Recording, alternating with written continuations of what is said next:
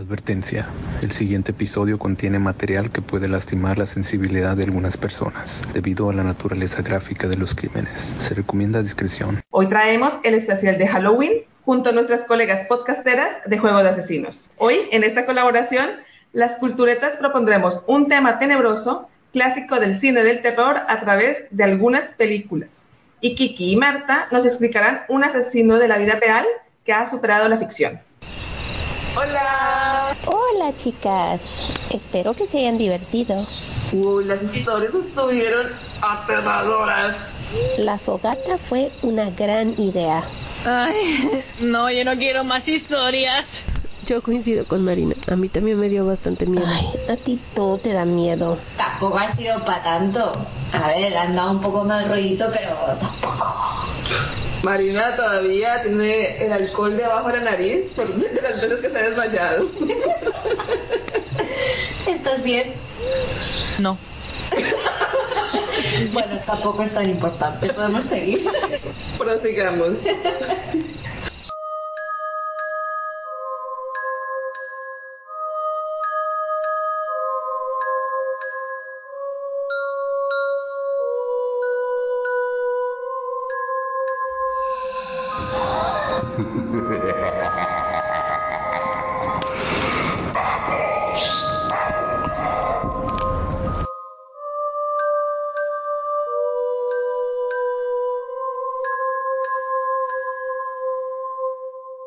Entonces, hoy como siempre estoy con Carla Chicharro, Marina Camacho y yo que soy Narda Rincón. Y de Juego de Asesinos tenemos a Marta. Hola Marta. Hola, gracias por tenerme aquí. ¿Qué tal? ¿Cómo, cómo va todo por allí? Muy en bien. Juegos de Asesinos. ¿Cómo están ustedes? Nosotros estamos bien aquí pasándola, ocupadísimas, pero igual felices. Y a Kiki también Sí. de Juegos de Asesinos. Hola Kiki, ¿cómo va? Hola chicas, ¿cómo están? Muchas gracias por tenernos aquí. Estamos muy felices y emocionadas de estar aquí en otra colaboración más este año con Halloween otra vez. Esperamos que estén súper bien los que nos están escuchando y pues bienvenidos a la locura.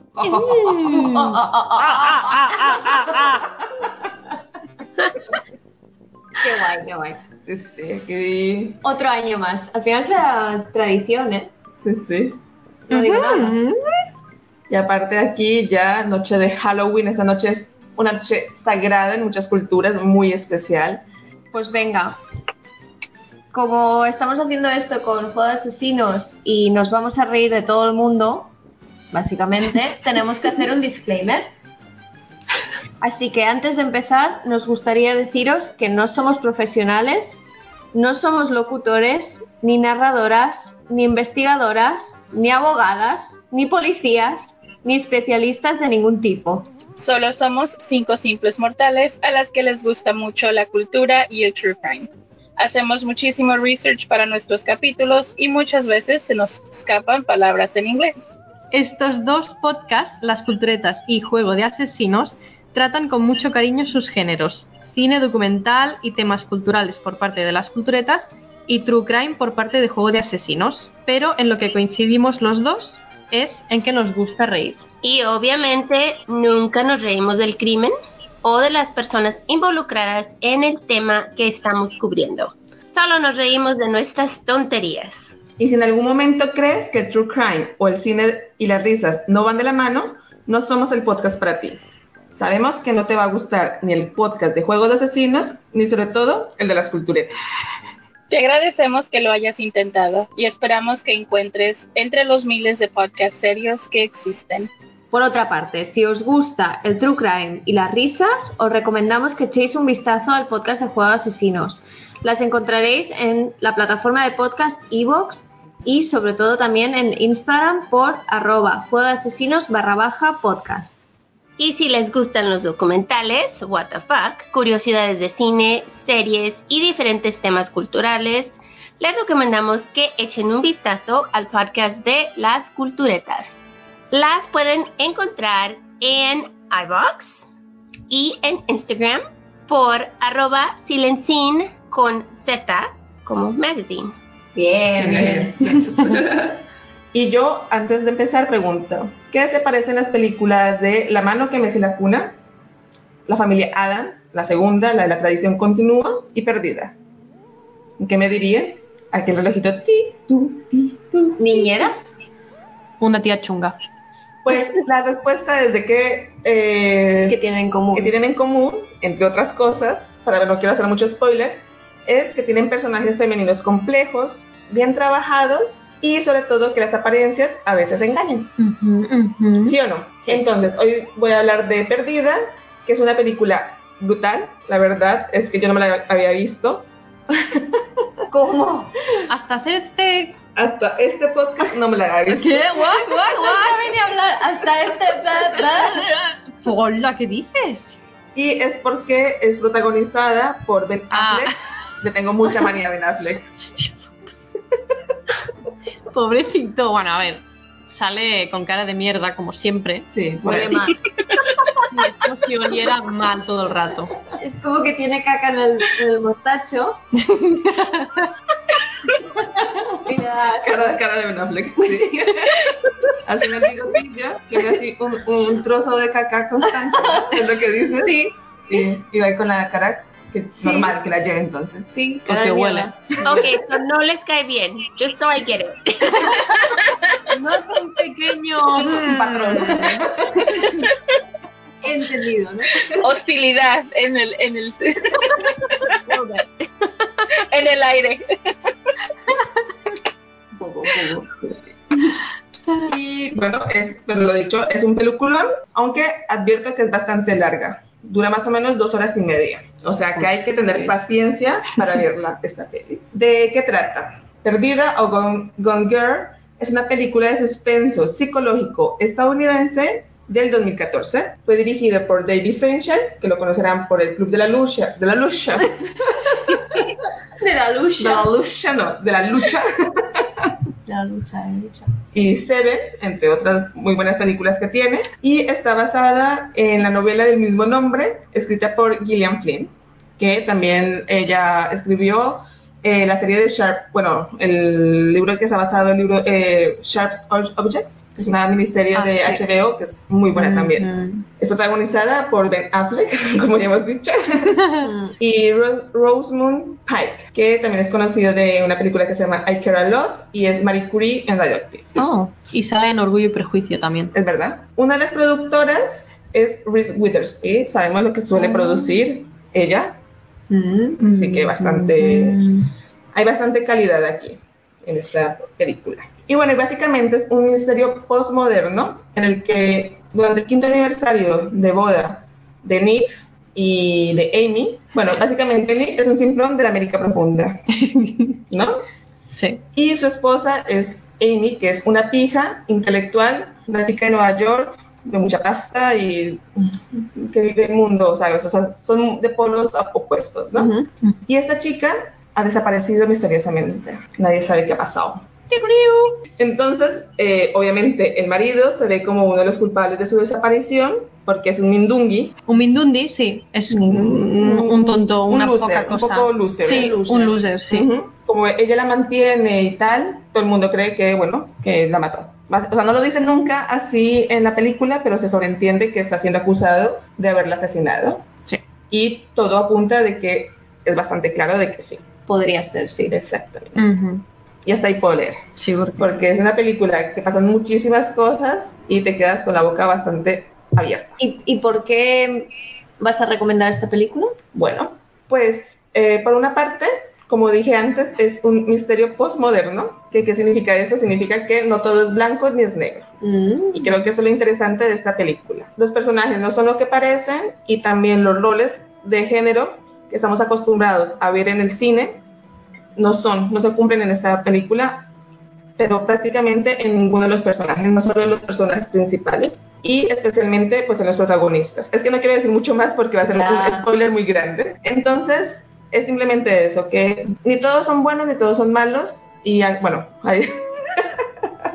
es que es muy complicado. ¿eh? Es complicado de recomendar esta. Pero bueno, igual cuando Juego de Asesinos Kiki o Marta empiecen a hablar del caso real, a Kiki, cuando empiece a hablar del, del caso real, igual se van haciendo una idea porque has recomendado esta peli, ¿no? Exactamente, Bueno. exactamente. Y también se lo diré que como no me había visto esta película antes, hicimos lo del caso Watts, que hablamos aquí, y no entendía por qué le comparaban todo el rato con esto, y yo le seguía el rollo, ay, así, perdida. Y ahora lo entiendo porque la primera media hora es el caso Watts. Sí. Es muy heavy, ¿eh? Sí, sí. Pero es el ante- anterior a la película, el caso Watts. Sí, sí, Ujú, muy heavy. ujú. Así que bueno.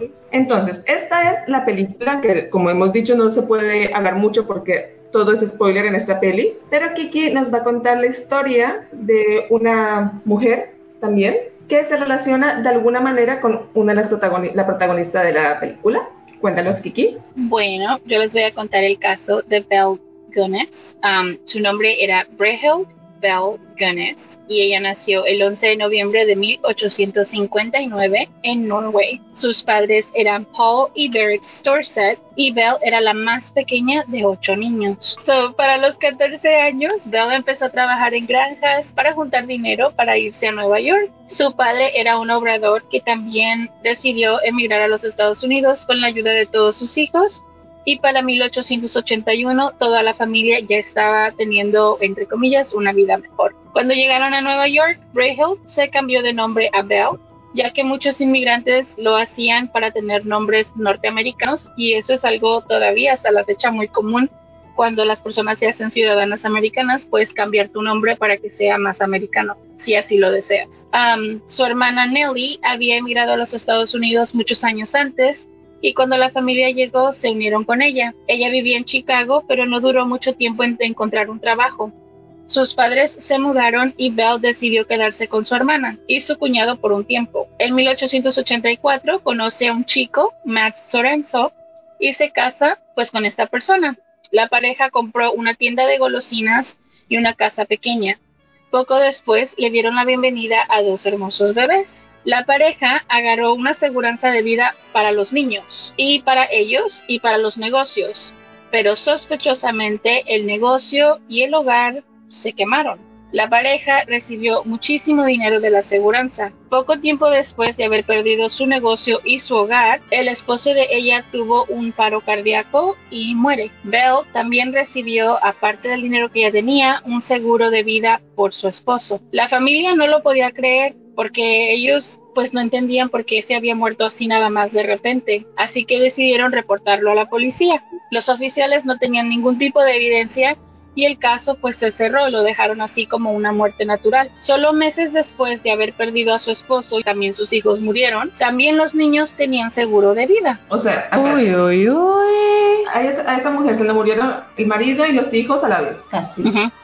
Se le murió el esposo y poco después los niños Los niños. murieron. Pero casualmente pues va, la casa se quema, el esposo y luego los niños. Ya, ya. Y, y todo, y todo tenía seguro. Sí, todo estaba asegurado. Vaya por Dios. Bueno, una, una chica lista, ¿no? Porque tenía todo, todo Ahí permitido. va, ah, por ahí va. Pues de ahí ella se casa con otra persona, encuentra un hombre, un hombre nuevo en su familia, Peter Gunn, y él era viudo. Su esposa había muerto dando luz a un bebé. En cuanto conoció a Belle, dijo, oh, ella puede ayudarme con mi niño, se puede convertir en la madre de mi hijo mientras yo trabajo porque necesito ayuda, ¿no? So Belle recibió a su nuevo esposo y a su nueva hija con sus brazos abiertos, pero la bebé de solo meses de repente fue encontrada muerta en su cuna. Nadie hizo preguntas, solo habían pensado que la bebé se había muerto mientras dormía, que en ocasiones pues eso pasa. Pero meses después, el esposo también muere. A ver, o tiene muy mala suerte esta chavala, o... no. O algo, o algo chungo. Sí, pero estaba asegurado el bebé también. Porque no sé. Bueno, yo pienso que se queda con las cosas, con lo que tenga el esposo. Si no tienen seguro de vida, se puede quedar por lo menos con la casa, con todo lo que tengan Claro, es verdad, construido. Y no tiene que ocuparse de un bebé Claro. también. Exacto. Pensaba que ibas a decir, se queda con los buenos recuerdos de la vida que vivió. No va por ahí. Ay, nada. Qué bonito corazón el tuyo. Muy inocente. muy Sí, inocente. Después de la muerte de su segundo esposo, Bella empezó a conocer a hombres en periódicos, hombres adinerados que subían sus historias a estos tabloides que les llamaban antes el Tinder del pasado. Ustedes saben cómo no se podían escribir en internet, pues entonces había, podías poner tu aviso en el periódico diciendo, estoy buscando una mujer que tenga esto, esto y esto, si quieres casar, ven a esta dirección. Cuando yo llegué a España, eh, me acuerdo que vi un periódico de estos donde ponían los anuncios, que ponían tanto de que vende un coche como un busco una señora de 50 años, ¿no? Pero que pasabas la página y habían por lo menos unas cinco páginas de clasificados de sexo. Era muy heavy. No había visto eso, entonces era eh, latino caliente busca no sé qué, y así todo el rato.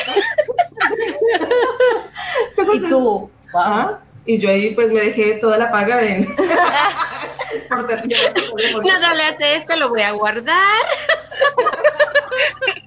Muy ¿Dónde bien. están las tijeras? Tijeras. Sí, Oh. Esto me recuerda que ah, ya pasó este caso en mi trabajo, así que les puedo contar, porque ya salió el record. Pero lo mismo pasó, dos personas estaban en un negocio y, y salieron mal, salieron enojados. So, uno de ellos, muy, you know, por coraje, sube un, uno de sus anuncios al periódico y, le pone una foto de su miembro pero no era su miembro, era el miembro del el partner de su trabajo. ¿Cómo agarró la foto de su partner?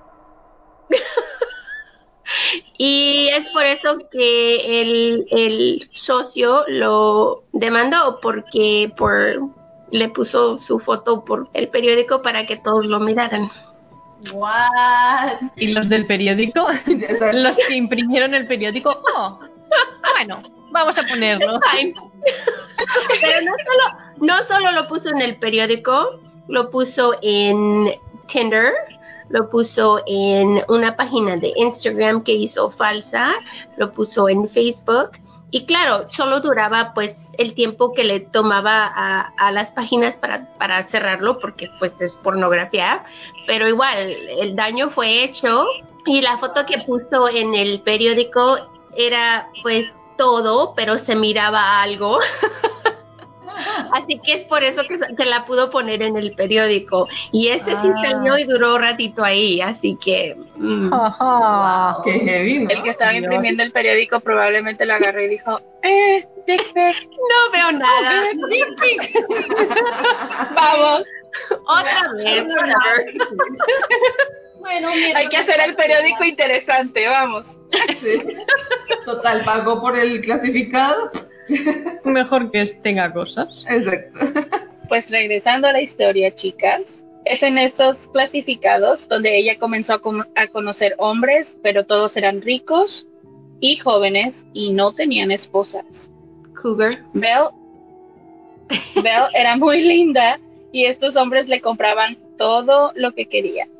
Cuando ella los citaba, les pedía que recogieran su propiedad y les decía que trajeran dinero, ya que ella quería ir a lugares lujosos en todas sus citas. Lo que los hombres no sabían era que ellos entraban a su granja, pero no podían salir de ahí. En 1908, el hermano de una de las víctimas visitó la granja le dijo que el hermano le había dicho a dónde había ido y que no lo había visto desde ese día de la cita. Bell le contó una historia tremenda y el hermano se fue. Días después, la granja de Bell se quemó. Así, catch on fire, como nada. Cuando los bomberos, Esta mujer siempre tenía problemas de dejarse las velas encendidas o fumaba en la cama. Eso ya no tiene mucho sentido, ¿eh? Tantas casas quemadas. Ya. pues en fin, cuando los bomberos llegaron a apagar el fuego, encontraron algo terrible. Había cuatro cuerpos humanos enterrados en tumbas no profundas y cuando los encontraron comenzaron a sacar más y más cuerpos debajo de esos. Se dice que había más de 40 hombres que fueron encontrados en la granja. Ray Lampier, el ayudante de Bell, fue arrestado por asesinato y por quemar la granja el 22 de mayo de 1908. Fue encontrado culpable del fuego, pero no de los asesinatos. Murió en prisión poco después pero no murió sin contarle a los oficiales la historia de Bell y de sus crímenes. Bell um, Guns desapareció ese día y nunca fue encontrada. Un cuerpo sin cabeza fue encontrado en la granja junto con los otros, pero el cuerpo era mucho más gordito y más corto que el de Bell. Aún los oficiales cerraron el caso diciendo que era ella. Se cree que tal vez trató de escapar y quedó atorada por ahí y murió en su propio juego. Mm, creepy. Karma. A ver, yo no creo que haya muerto, ¿eh? Yo tampoco. No. O sea, en el fuego, en algún momento habrá muerto. Bueno, a ver, claro, en algún momento habrá muerto la señora, pero Pero no ahí. no. No, que siguió por ahí matando hombres y hijos. Sí. 40. Estas mujeres que hacían estos tipos de asesinatos en los años atrás, de veras que tenían muchísimos cuerpos que dejaban atrás. Y como la gente no pensaba que una mujer podía hacer eso, me imagino que por eso duraban tanto tiempo para agarrar. Pues, por eso es que cuando recomiendo ver la película de Perdida, es por eso, porque nadie se espera lo que pueda hacer una mujer. Y es al final es parte de, de los roles de género, del patriarcado y de todo, porque se dice, no, es una mujer dulce y tal. Mm, Igual y no, no necesariamente es una persona, puede ser un asesino igualmente, ¿sabes? Pues ser dulce y asesina. eh, asesina. Exactamente. Aún, aún- más chungo ¿eh? ese mix. Porque la mayoría de psicópatas son personas muy normales, Sí. aparentemente. Sí, a mí sí les interesa saber sobre ese tipo de, de las, las definiciones entre sociopatía y psicopatía. Tenemos un episodio que hicimos junto con una perfiladora mexicana, a Gaby, que no sé si está escuchando en este momento, pero ella es genial y nos explicó un poquito sobre las diferencias entre una y la otra, así que pues también ese, ese caso está súper interesante si quieren escucharlo.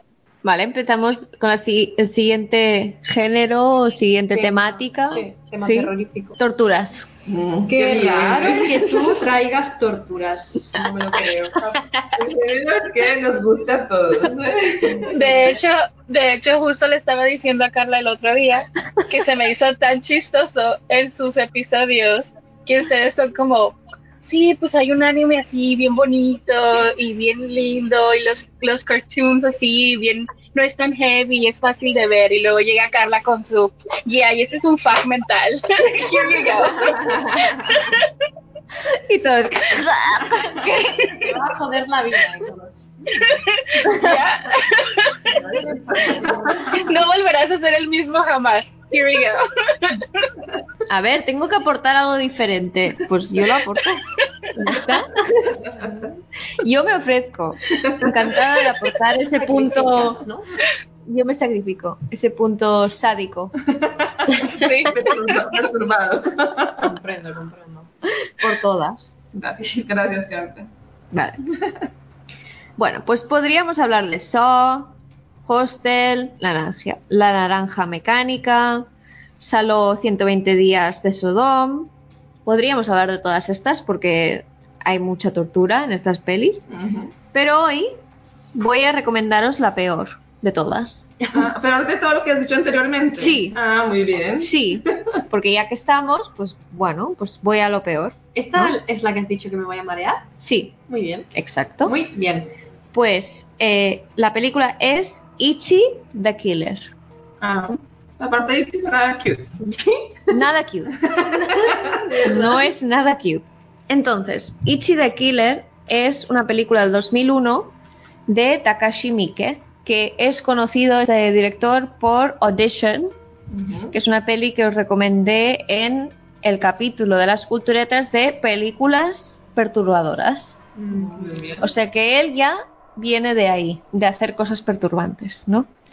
Em, la, la película es una adaptación de un manga del mismo nombre, pero es igual. Manga no significa que sea más cute. No, No. ya, ya. Es igual de es igual de chungo. Entonces, ¿de qué va? Pues hay todo un tema de la yakuza, de la mafia japonesa. Vale, pues un conocido jefe de la yakuza, que es la mafia japonesa, desaparece y desaparece con un botín de 100 millones de yenes. Entonces, claro, pues la yakuza se queda como, "Mm, no, eso es dinero de todos, vuelve, ¿no? Y entonces la mano derecha que es un sanguinario y masoquista Kakihara, se llama así, Kakihara, pues decide ir a buscar, bueno, buscarlo, intentar conseguir otra vez el, el- el maletín, pero claro, para hacer eso, pues tiene que ir entrevistando a diferentes mm, grupos, clanes de la Yakuza y no lo va a hacer, como es masoquista, no lo va a hacer de manera normal, los va a torturar.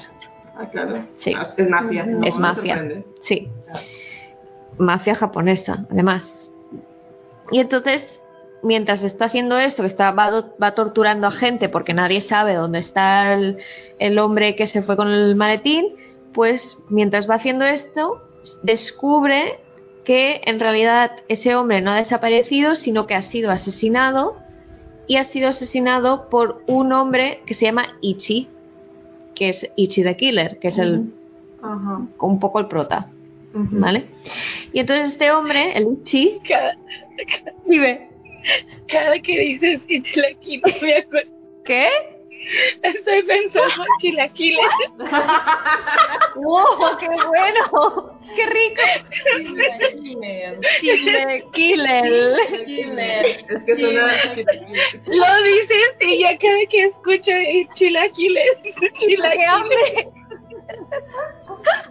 Apenas para desayunar, ¿no, chicas? ¡Oh! Ya, ¿Quién tenía hambre? perdón, perdón, es que solo lo escucho y dije, voy a, voy a saltar riendo de como tonta aquí, no sé por qué. Claro, porque además digo Killer, Claro. que chilaquile, claro.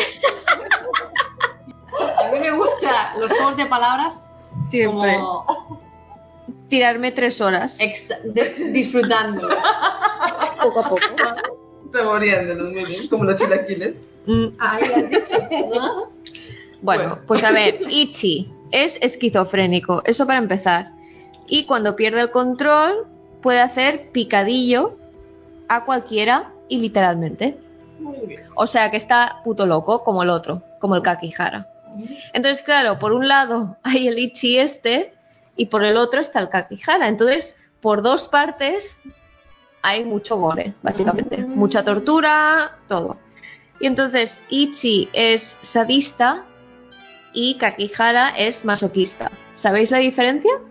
No. Yo tampoco lo sabía. Ah, masoquistas que te lo haces a ti mismo. Pues, ¿qué he ganado? Sí. Una hostia. Una hostia. Sí. Entonces, sadista es cuando eh, sientes placer sexual, cuando infringes tu dolor en otra persona. Y masoquista es cuando te lo hacen a ti mismo o te humillan, no solo dolor. Entonces, claro, imagínate estos dos, Eso era Se pareja hacen perfecta. pareja, se casan. casi. Hombre, si pueden tener hijos. Todo, porque. Podrían, podrían. No, no es el caso, pero... Entonces, para que entendáis lo chunga que es esta peli, eh, ha estado prohibida en Malasia, Alemania, Noruega y censurada en muchos otros países. Porque es una película muy violenta y muy gráfica. Y la verdad es que es gore, pero es que además es realista. O sea, no es de estos gore que dices, anda, eso es mentira. No, no. Es que parece real. Entonces es peor. Entonces, la escena más importante de esta peli la, la voy a aplicar, Y la va a explicar. obviamente, es, la llaman la escena de la tempura. Ay, madre, ay, madre. No me gusta cómo está yendo. No me está gustando. De la tempura. Entonces, tienen un hombre colgado del techo. ¿Sabéis cuándo cuelgan las vacas Sí. para descuartizarlas? Con el gancho, sí. Con el gancho. Sí. Vale, pues tiene un nombre así, pero con, nos- con mil ganchos por todo el cuerpo porque está estirado eh, horizontal. horizontal. Ah, muy bien. Digo, Eh. vertical, horizontal, ¿cuál es? vertical, horizontal, vertical. Horizontalmente flotando en el- desde el techo. Entonces Sí. está enganchado con muchos ganchos. Sí. ¿Vale? Entonces le- eso ya. Sí. Exacto. Entonces lo tienen ahí colgado y el, asesino este, pues nada, delante suyo, porque este hombre está ahí colgado inconsciente, se despierta y se encuentra el asesino este delante suyo preparándose tempura. Unas gambitas rebozadas echándolo en el aceite y no sé qué. Claro, el otro se da cuenta que está despierto, se gira. Uh, esto es lo peor. Coge uno de los pinchitos que tenía para hacer su tempura, ¿sabes? Iba a hacerse unos pinchitos de tempura, en plan, unos cuantos, con un palo, un pincho. Pues coge el pincho y se lo empieza a clavar al chico. Se lo empieza a, cl- a clavar en, ¿cómo se dice moflete en mexicano? Mm. Cachete, no. Los cachetes, sí, ¿no? ¿Cachete? Cachetes dicen ustedes. eh, Cheeks. Chicks. Vale. Sí, pues en, en mexicano sería, se le, le empieza a meter el pincho por el cachete, en español sería moflete, y le, le- le atraviesa toda la cara, básicamente. O sea, va de lado a lado. De lado a lado. cachete. Sí, y este hombre está, está despierto, ¿eh? Y se va quejando, y entonces dice, vale, Qué quejica. pero le va haciendo preguntas, como Ah, dónde bueno. estás, ¿sabes? Es- es- Típico dentista, ¿no? Que cuando tienes la boca abierta te va diciendo, ¿y qué tal tus padres? Y tú, le está atravesando.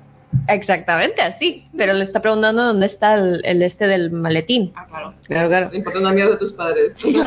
Sus padres le dan igual, sí. Y luego dice, vale, pues ya le he atravesado el cachete, pues ahora le voy a hacer por la barbilla. Y la atraviesa por debajo y le sale por la boca. Ah, ¿Vale? Sí, eso. Luego dice, bueno, ya me he cansado de mi tempura. Coge la olla, la, la La paella, freidora. la freidora, Ujú. sí. La coge y le tira el aceite eh, en la espalda. Y claro, este chico, no sé si sabes que, no sé si habéis visto a los yakuza, pero están siempre súper tatuados. Ujú. Y sobre todo, sí, toda la Oye, espalda. no sé, no sé. Sí, ¿Sí? y entonces, claro, le tira el aceite y ¿Eh? se le fríe todos los tatuajes. Voy a votar, voy a vomitar. Bueno, pues esta es la escena más importante de la peli. Bueno, más importante, más gore. Lo- no, bueno, más gore no, pero más Impactante. impactante, sí. Luego hay otra que hay un hombre, el, el sadista, ¿no? El que le gusta, sí, que se corta la lengua. No, entonces el, El masoquista. el masoquista. Bueno, uno de ellos se corta la lengua. Muy bien. Y se ve, ¿eh? ¿A él mismo? Sí. Y se lo da al otro para que se lo coma. Pero, pero, ¿qué tipo de películas miras? tú, Carla, por favor. Bueno, yo ya la puse en mi list, so. ¿Ves? No, Marta. Y chilaquiles se llama. Yo no. Chilaquiles se llama. Cual. Bueno, eh, la peli en sí, a ver, sí que hay trama, pero sobre todo es conocida por lo gore que es. Entonces, bueno, sí. Y es muy realista, eso es lo, lo chungo, ¿sí? De la, de la peli, que dices, hostia, esto parece real. Hay varias escenas también de masacres, eh, descuartizamientos, toda una habitación llena de sesos, o sea, es muy heavy esta peli. Muy bonito. Sí. Entonces, Bonito Claro, si vamos a hablar de pelis de tortura, pues yo os traigo lo peor. Vengo preparada. Vale. Y por cierto, un inciso, en Netflix acaban de estrenar un- una serie que se llama El juego del, del calamar, o en inglés creo que es Squid's Game, tal cual. Es una serie coreana, es del estilo Battle Royale, porque es un concurso de supervivencia con un premio de 40, mi- cuenta- 40 millones de dólares y está lleno de tortura también. Así que, bueno, os traigo una peli y una serie. Muy bien, muy bien. A disfrutar, chicos. Muy bien. A ver qué nos cuenta Marta con el tema de tortura, pero en real, no en ficción. Ok, yo les traigo el caso de Daniel Owen Conahan Jr., quien nació el, 9 ma- el 11 de mayo de 1954 en Charlotte, North Carolina. Ah, se mudó con su familia a Punta Gorda, Florida, después de nacer. Y cuando era adolescente descubrió que era homosexual. Esto disgustó mucho a sus padres, quienes lo enviaron a varios psiquiatras. Después de esto se graduó de Miami North, Northland High School en 1973 y se unió a la Marina de los Estados Unidos en 1977. Estacionado en la estación naval de Great Lakes en Illinois, en 1978 estuvo a punto de someterse a un consejo de guerra para llevarse a sus compañeros oficiales navales fuera de la base para tener pues relaciones sexuales y fue dado de baja unos meses más tarde después de pelear con un hombre al que había intentado forzar a tener sexo oral con él. Después de su licenciamiento de la, de la Marina, permaneció en Chicago durante 13 años antes de, de regresarse a Punta Gorda para vivir con sus padres que ya para esto eran ancianos en 1993. En el 95 se convirtió pues en un enfermero práctico con licencia y se graduó con la mejor clase en el Centro Técnico Vocacional de Charlotte. Fue empleado del Centro Médico Regional de Charlotte en Punta Gorda. El primero de febrero del 94 se descubrió en Punta Gorda el cadáver mutilado de un hombre. El cuerpo había estado afuera durante aproximadamente unos meses y tenía quemaduras de cuerda en la piel y los genitales que habían sido pues quitados y desechados. El hombre fue identificado después, muchos años después, hasta el 2021, so ayer, cuando la oficina del sheriff del condado de Charlotte anunció que nuevas pruebas de ADN confirmaron que la víctima era Gerald Lombard, o Jerry, de Lowell, Massachusetts. El primero de enero del 96, el perro de una familia de Northport trajo a casa un cráneo humano masculino. La policía finalmente reconstruyó gran, gran parte de este esqueleto y determinó que los genitales también habían sido cortados similar a la víctima del 94, Lombard. El cuerpo mutilado de un tercer hombre fue descubierto en Northport el 7 de marzo del 96. Había sido asesinado solo 10 días antes también permaneció sin identificar hasta el 99 cuando fue identificado como John William Millergano. El, el, cráneo de otro hombre fue encontrado en el condado de Charlotte el 17 de abril del 96. La policía registró el bosque y encontró el resto del hombre, así como un segundo cuerpo. El segundo cuerpo era un hombre que había sido violado, asesinado y mutilado solo el día anterior y fue identificado como Richard Allen Montgomery. El primer cuerpo fue identificado más tarde como Kenneth Lee Smith y la especulación se hizo desenfrentada sobre un asesino en serie y los medios de comunicación llamaron a los asesinos los asesinatos de Hog Trail. Fueron nombrados así porque fueron encontrados en las áreas boscosas en las que se encontraron pues todas las víctimas, ¿no? En el 96 en mayo del 96, algunos testigos dirigieron a la policía hacia Daniel Conahan, incluido uno de los que se le habían escapado de él cuando el automóvil de Conahan se atascó mientras conducía por un camino de tierra. Más tarde, la policía vinculó a Conahan con Stanley Burton, quien fue encontrado atado a un árbol y casi estrangulado. Burden sobrevivió y tenía cicatrices de cuerda en todo su cuerpo. Su casa, fue registrada y encontraron evidencia que lo vinculaba tanto a Burton como a Montgomery el 3 de julio del 96. Conahan fue arrestado y llevado al condado de Lee por el intento de asesinato de Burton y en febrero siguiente fue acusado del asesinato de Montgomery y mientras que los cargos de intento de asesinato en el caso de Burton, de Burton fueron retirados. Mientras Conahan esperaba el juicio, se encontró otro esqueleto en el condado de Charlotte el 22 de mayo del 97 y 10 meses después el ADN identificó los restos como William Charles Patton, que había desaparecido en el 93. Conahan fue juzgado por el secuestro y asesinato en 1996 de la víctima Richard Allen Montgomery en Punta Gorda. Conahan renunció a su derecho a juicio conjurado el 9 de agosto del 99, eligiendo así un juicio en banca. El testigo estrella fue Stanley Burton, quien según las autoridades había sido casi asesinado por Conahan en, en el 94. El abogado de Conahan refutó que Burton era un pedófilo encarcelado cumpliendo una sentencia de 10 a 25 años en Ohio. El 17 de agosto del 99, el juez William Blackwell deliberó durante 25 minutos y declaró que Conahan era culpable de secuestro y asesinato premeditado en primer grado. Conahan logró trasladar la fase de pena de su, juicio al condado de Collier, pero en noviembre un jurado recomendó una sentencia de muerte y el juez Blackwell aceptó el 10 de diciembre. Conahan se encuentra actualmente en la Union Correctional Institution en Relford, Florida. Y después de eso se han descubierto varios cuerpos más en el condado de Charlotte con similitudes con los de Hog Trail Killings. Uno en el 2000, dos en el 2001 y uno más en el 2002.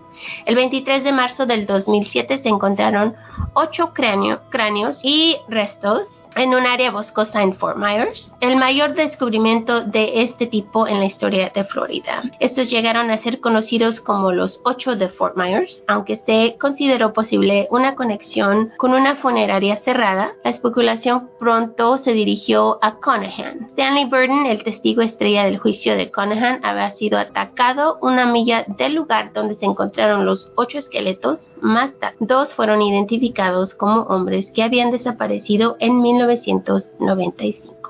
Yikes. A ver, ¿cuán- pero en total, ¿cuánta gente mató? Porque aquí yo estoy tratando de hacer la cuenta y... Lo acusaron por tres, lo acusan por tres personas, nada más. El que sobrevivió, el que encontraron poquito antes del sobreviviente y uno más. Pero en realidad, después, muchos años después, ya en el 2000, 2001 y 2002, encontraron a los que les llaman los ocho de Hog Trail, que es su área de, de dumping, es donde él tira todos los cuerpos. Entonces, en realidad, podría decirse que tiene alrededor de 17 víctimas, pero no están seguros. Y a todos Claro, les cortaba el y a todos les cortaba el pene y los dejaba pues torturados, amarrados en algún lugar y ya después los llevaba a su dumping ground. Madre mía. ¿Y se sabe que se, se hacía? O sea, no, no sé. ¿Lo comía o qué? Es que no sé. ¿Qué hacía con el pene? Sí. Un francés. La pregunta de Laura, ¿qué hacía con él? O sea, si era como tipo Jeffrey Dahmer que los guardaba en jars, I mean, ¿Pickles? como pickled, ya. Madre. Es que sin nada, ¿para qué? O sea, ¿qué, qué haces con el pene? ¿Lo tienes en otro sitio? Lo creo. No, no. Los guardaría. Serían sus Recuerdo. trofeos, Sí. Claro. Ujú. ¿no? Sus Pero- trophies. Pues Es son posible. solo que los hacía pickles, no duran mucho. How would you know, Marta? Bueno, yo tengo algunos ahí. Pues seguimos, hemos acabado tortura. seguimos con algo que no es menos gore, sino que más, que es eh, caníbales. Pero en, en este caso no es no he querido traeros nada gore ni de terror, sino que os voy a recomendar una peli francesa de comedia que sí que trata sobre caníbales, o sea, no es una peli francesa random Una peli francesa de comedia. que me apetecía recomendar porque sí. No. No, es, es una, una película nueva, de hecho, es de este año. Se va a estrenar el 3 de noviembre mm, públicamente, no sé si mundialmente realmente, pero es el- la fecha de estreno oficial.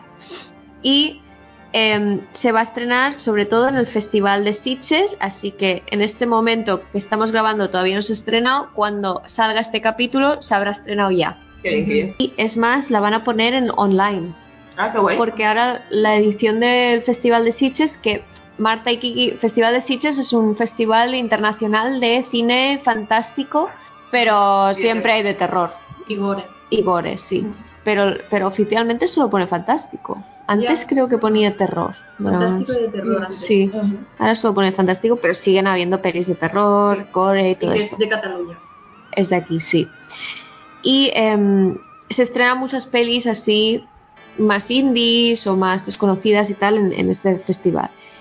Y a raíz del año pasado de la pandemia ya hicieron la edición y pusieron varias películas online. Y este año van a volver a hacerlo. Van a, en vez de hacerlo solo en salas, que es como hacían antes, ahora si pagas tu, tu entrada lo puedes ver por streaming. Me parece muy guay. Sí, sí. La película se llama, porque no lo he dicho, se llama Barbac, que es barbacoa en francés. Uy, uy, uy. Ya está. Eh, el director se llama Fabrice Eboe, que también es humorista y actor. Está muy bien. Así que ya os podéis imaginar un poco de No, el rollo, Ah, vale, el rollo. sí. el rollo de la peli, Ah, no de qué va, no, pero el rollo sí. Yo no la he visto porque no se ha estrenado, o sea, no puedo, pero me he leído muchas críticas y he visto el tráiler y todo esto, entonces os voy a explicar a raíz de eso, ¿vale? y la, reco- la recomiendan mucho, a todo el mundo le ha gustado bastante. Tiene una, una trama que si no tuviera las- los toques estos de humor, sería una trama bastante perturbadora, ¿vale? Pero como meten ahí humor negro, bastante negro, pues le quita, le quita la- lo chungo de la peli, básicamente. Claro. Entonces va de que Sophie y Vincent han dirigido una carnicería familiar durante más de 10 años y su pequeña empresa está al borde de la bancarrota. Y a la vez, pues su matrimonio también se está desmorro- des- desmorronado, No tiene morro. desmoronando. y todo parece que está a punto de irse a la mierda, sobre todo después de que Vincent mata accidentalmente a un activista vegano Yo, eso de accidental lo pondré muy entre comillas, ¿eh? se ve que el activista vegano le destrozó su tienda y se lo acaba cargando accidentalmente. Muy bien, muy bien. Ujú. Y entonces, como no sabe qué coño hacer con el cuerpo, pues lo acaba convirtiendo en jamón.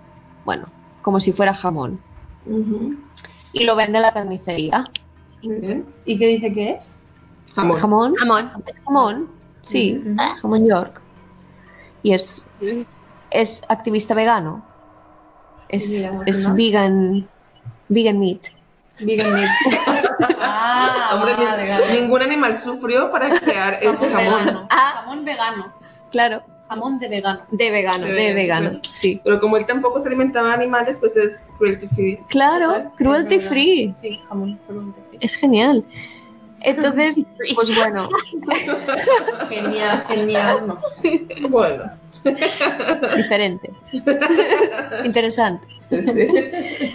Entonces, bueno, es, es un poco de eso. Entonces, de ahí el- lo de caníbal, porque acaban pues vendiendo carne humana. Pero la película es muy de humor negro, mm, situaciones absurdas de la realidad, ¿no? Que ellos están al borde de quedarse en bancarrota, arruinarse, y entonces pues les pasan cosas que, que dices, hostia, qué mala suerte tienes, ¿no? Y entonces eso a veces te da también hasta la risa y dices, hostia, esto también, ¿sabes? Les pasa de todo. Entonces, bueno, pues es otra, se llama barbac o barbacoa, que no sé si la van a traducir al español, seguramente sí. Sí. O barbecue en inglés, seguramente también lo traduzcan. y nada, es una peli de caníbales. También deciros que si os apetece conocer otras películas sobre caníbales, hace poco las culturetas publicamos un, un capítulo sobre este tema. Y no todas son de terror, también hay musicales y también alguna de terror, eso sí. Claro, hombre, es que el tema si no, si no hay que Claro, claro. Y también como esta, que es más de comedia y... Bueno, es, es un tema que se presta para el humor. ¿Qué nos cuenta Kiki como caníbal real? Joaquim Crow es conocido como el caníbal de Roar, cazador de Roar o el come hombres de Pittsburgh. Nació en 1933 y era el menor de ocho niños. Crow era considerado el más frágil de la familia y era maltratado no solo por su familia, pero también por la comunidad donde él vivía. Crow se hacía pipí en la cama y esto le traía mucha vergüenza. Según el chisme, también abusaba de animalitos sexualmente. Poco después se fue a trabajar a una granja donde le ayudaba al dueño a matar a los animales. Según las historias, ahí es cuando él empezó a tener fantasías que fueron inspiradas por las matanzas de estos animales. En una ocasión miró cuando un cerdo fue matado y tuvo un orgasmo cuando miró la sangre correr al piso. Ah, no. Y, y, por ejemplo, antes cuando abusaba de animalitos, ¿qué animalitos? Gatos, perros. Comentario random, pero lo voy a contar igual. Eh, el orgasmo de un cerdo dura media hora. ¿Qué dices? Wow. Guau. Qué. Yo eso lo escuché en TikTok. Pero, ¿cómo sabes esto? TikTok. Muy informativo. Wow. Pues en 1955, después de la muerte de su madre, Crow decidió mudarse y pues no tenía nada por qué quedarse ya en esa área. Irmgard Strahl, de 19 años, tomó un tren a Ham el 8 de febrero de 1955 y después continuó en autobús. Cuando llegó a su destino, se fue caminando de la parada del autobús. Era una chica muy atractiva, rubia y muy bien vestida. Llevaba un vestido verde, zapatos, un saco y una maleta. La chica estaba escapando de casa y cuando Crow la miró caminando, la invitó a caminar a un área boscosa cercana. Trató de besarla, pero ella le dijo que no. Él se enojó y la apuñaló en el cuello cuatro veces. Después la estranguló y la violó y le cortó su estómago como a los cerdos. No tenía marcas defensivas en su cuerpo, lo que significa que murió rápidamente. Cinco días después la encontraron y encontraron semen en su vagina y en su estómago. Esto les dijo que la persona que la asesinó pues era un hombre. Ella fue su primera víctima y desde ahí comenzó a sentir ganas de hacerlo nuevamente, ya que después de sus asesinatos regresaba a su casa y se masturbaba con una muñeca de plástico. Un partidazo. Ya, ya. ¿Qué, qué le pasaba a este señor? O sea, qué perturbado. Crow era un hombre muy metódico y siempre se cuidaba de no ser atrapado. Crow viajaba muy frecuentemente en búsqueda de sus víctimas. Asesinaba a chicas jóvenes, pero no solo de una edad, porque sabía que se notaría si lo hacía, así que podía escoger diferentes edades de diferentes chicas. Para confundir a los oficiales, no siempre les cortaba la carne a todas sus víctimas, solo a las más jóvenes. Decía que ellas eran más tiernas y sabían mejor. En una entrevista le preguntaron que por qué consumía la carne y él dijo que la carne era muy cara en ese tiempo, así que necesitaba ahorrar dinero. Hombre, un hombre práctico. Y aparte nada tonto, ¿eh? Porque la carne de las jóvenes, claro, como el cochinillo, ¿sabes? Que se come así un bebé, pues debe ser más rico que un cochinillo dulce. Pero esto es algo que comentamos en el podcast este de, de caníbales, que había, se ve que hay un venezolano que es conocido como ser caníbal, Ajá. aparentemente, Sí. y él siempre decía que las mujeres estaban más tiernas que los hombres. Ah, sí, es verdad. Entonces supongo que al ser también más jóvenes, aún más. Ah, más tiernas. Bueno, y las mujeres nos echamos normalmente más cremas y Sí. más cosas, nos hacemos más suavecitas. ¿Me está, entrando, un- ¿Me está entrando un hambre? ¡No! Alerta, alerta. Red flag, total, ¿eh? Pues el 3 de julio de 1976, Crow secuestró a Marion a Kettner de solo cuatro años. Marion estaba en el parque y estaba cerca de su casa cuando Crow la miró sola y se la llevó. Su madre fue a buscarla y se dio cuenta que Marion ya no estaba en, en ningún lugar. La policía comenzó a tocar puertas cerca del parque buscando a la niña y llegaron a los apartamentos donde Crow vivía. Su vecino le dijo a la policía que una interacción con Crow había pasado unos minutos antes y que se le hizo pues muy rara. De acuerdo al vecino, Crow salió del baño, el edificio tenía baños que compartían los inquilinos, no tenían cada quien su cuarto, no sé si conocen, am, aquí se da mucho a veces con los dorms, cuando vives en la universidad, tu cuarto es tu cuarto, pero el baño es compartido al final del, del pasillo. So, así que él les dijo que el baño estaba tapado y cuando su vecino le preguntó que con qué, Crow le respondió con vísceras y se fue. ¿What? Muy normal. ¿Qué? En plan, of course, con vísceras. Obvio. Obvio. Nada raro. El vecino lo llevó al cuarto de Crow y la policía entró. Cuando entraron ahí, encontraron el cuerpo de la niña despedazado. Había partes en la mesa, en la estufa, estaba cocinando y en el refrigerador. Cuando sacaron lo que estaba en el baño, se dieron cuenta que ahí estaba el hígado, los pulmones, el corazón y el riñón de la niña. Kroll fue arrestado inmediatamente y cuando lo interrogaron admitió haber cometido 13 asesinatos. También confesó que era caníbal. Mientras estaba en la prisión, Crow cooperaba con la policía. Él estaba convencido de que ellos lo iban a curar de sus impulsos homicidas y dejarlo en libertad. Porque pues eso pasa, ¿verdad? Right. Después de varios años encarcelado, fue culpado de ocho asesinatos y un atento de asesinato. El juicio duró un 151 días y al fin, en vez de recibir la cura que él quería tanto, recibió cadena perpetua en abril de 1982. y en el 91 murió de un paro cardíaco en la prisión. Pues bueno, yo voy a relajar un poco el ambiente después de esta historia de mal rollo. Eh, pero voy a hablar de brujas. O sea que tampoco voy a relajar mucho la cosa. Bueno, Depende. sí, De- sí, depende, porque hay brujas muy chungas y otras no tanto. sí, sí. Bueno, la película que traigo hoy es una película española, Las brujas de Zugarramurdi. No creo que sea la película más mm, terrorífica de brujas, pero he pensado, bueno, como estamos con juego de asesinos, a lo mejor esta no la conocen tanto por ahí, porque es española. ¿No? Bueno, Y, no- pues y- he acertado. Bien. y de terror no es nada de terror. No, bueno, no, porque es, bueno, se Ajá. considera terror comedia, pero es más comedia que terror. Sí. ¿Sabes? Bueno, es de un director bastante famosillo aquí, que es Alex de la Iglesia, y es, la peli es del 2013. Está protagonizada por Hugo Silva, Mario Casas, Carmen Maura, Terele Pávez, Pepón Nieto, Macarena Gómez. Todo esto son gente famosilla de España. Entonces está realmente inspirada en la historia real que tiene que ver con la Inquisición española y la quema de brujas. Hay como una leyenda, luego hablaré un poquito de esto.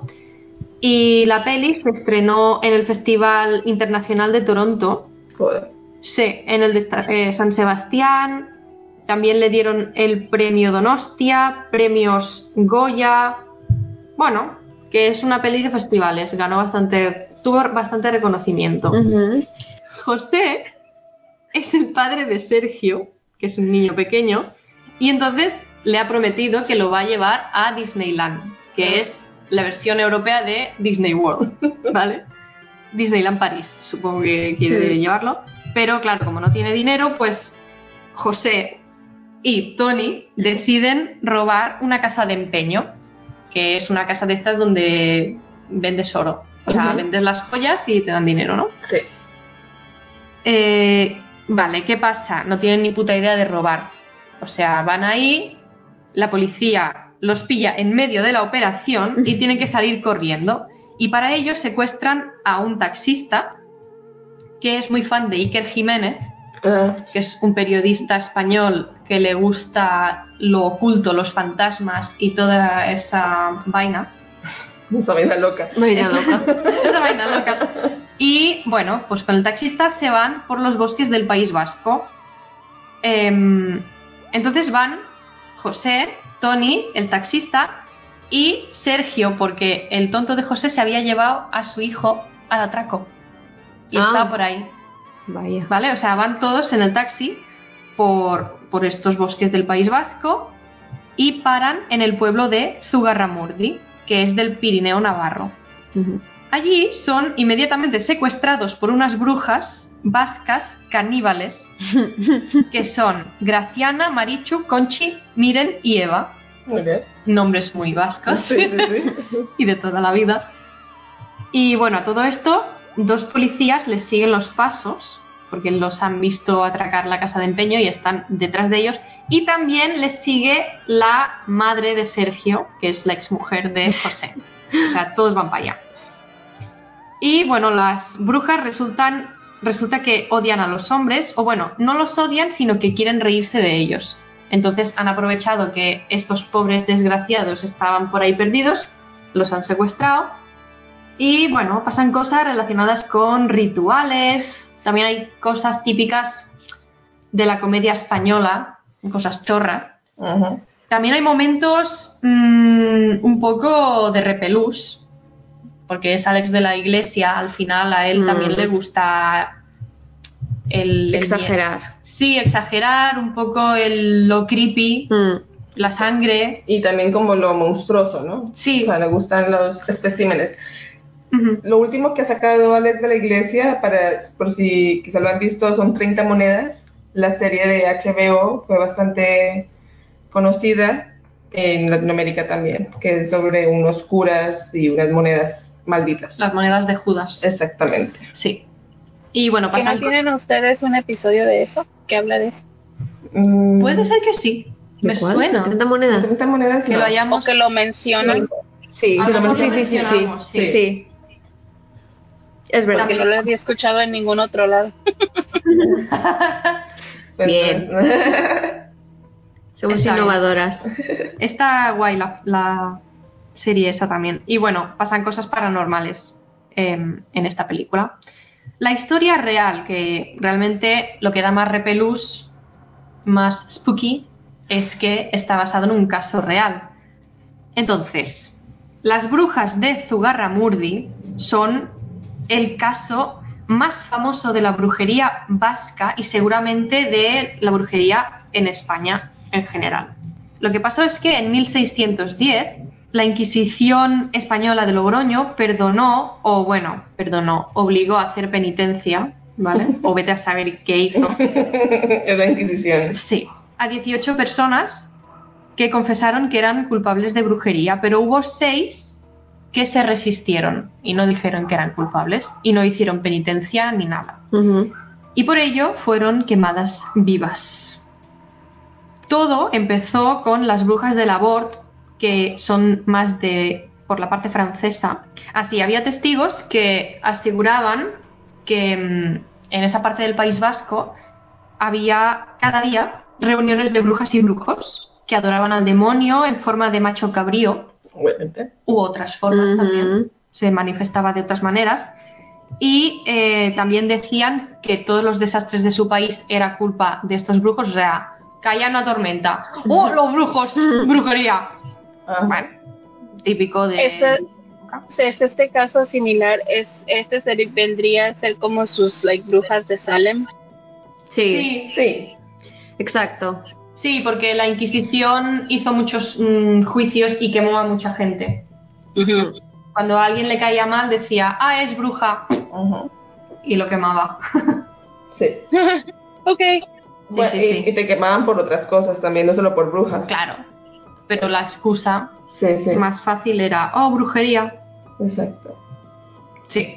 Entonces, eh, bueno, también hubo sacerdotes que hicieron culto al diablo en esta parte del País Vasco francesa y, mm, y bueno, básicamente los que vivían ahí decía- decían que había una plaga de brujos y brujas.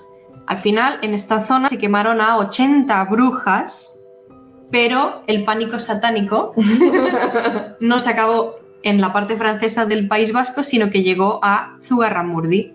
Y unos años más tarde hubo una mujer que había vivido en esa zona de- del País Vasco francés, en Labort, y se trasladó a Zu- Zugarramurdi y empezó a contar sus experiencias con las brujas cuando vivía en Labort. Y también, ya de paso, empezó a acusar a algunas de sus ve- vecinas, algunas de sus vecinas, de brujas. Claro.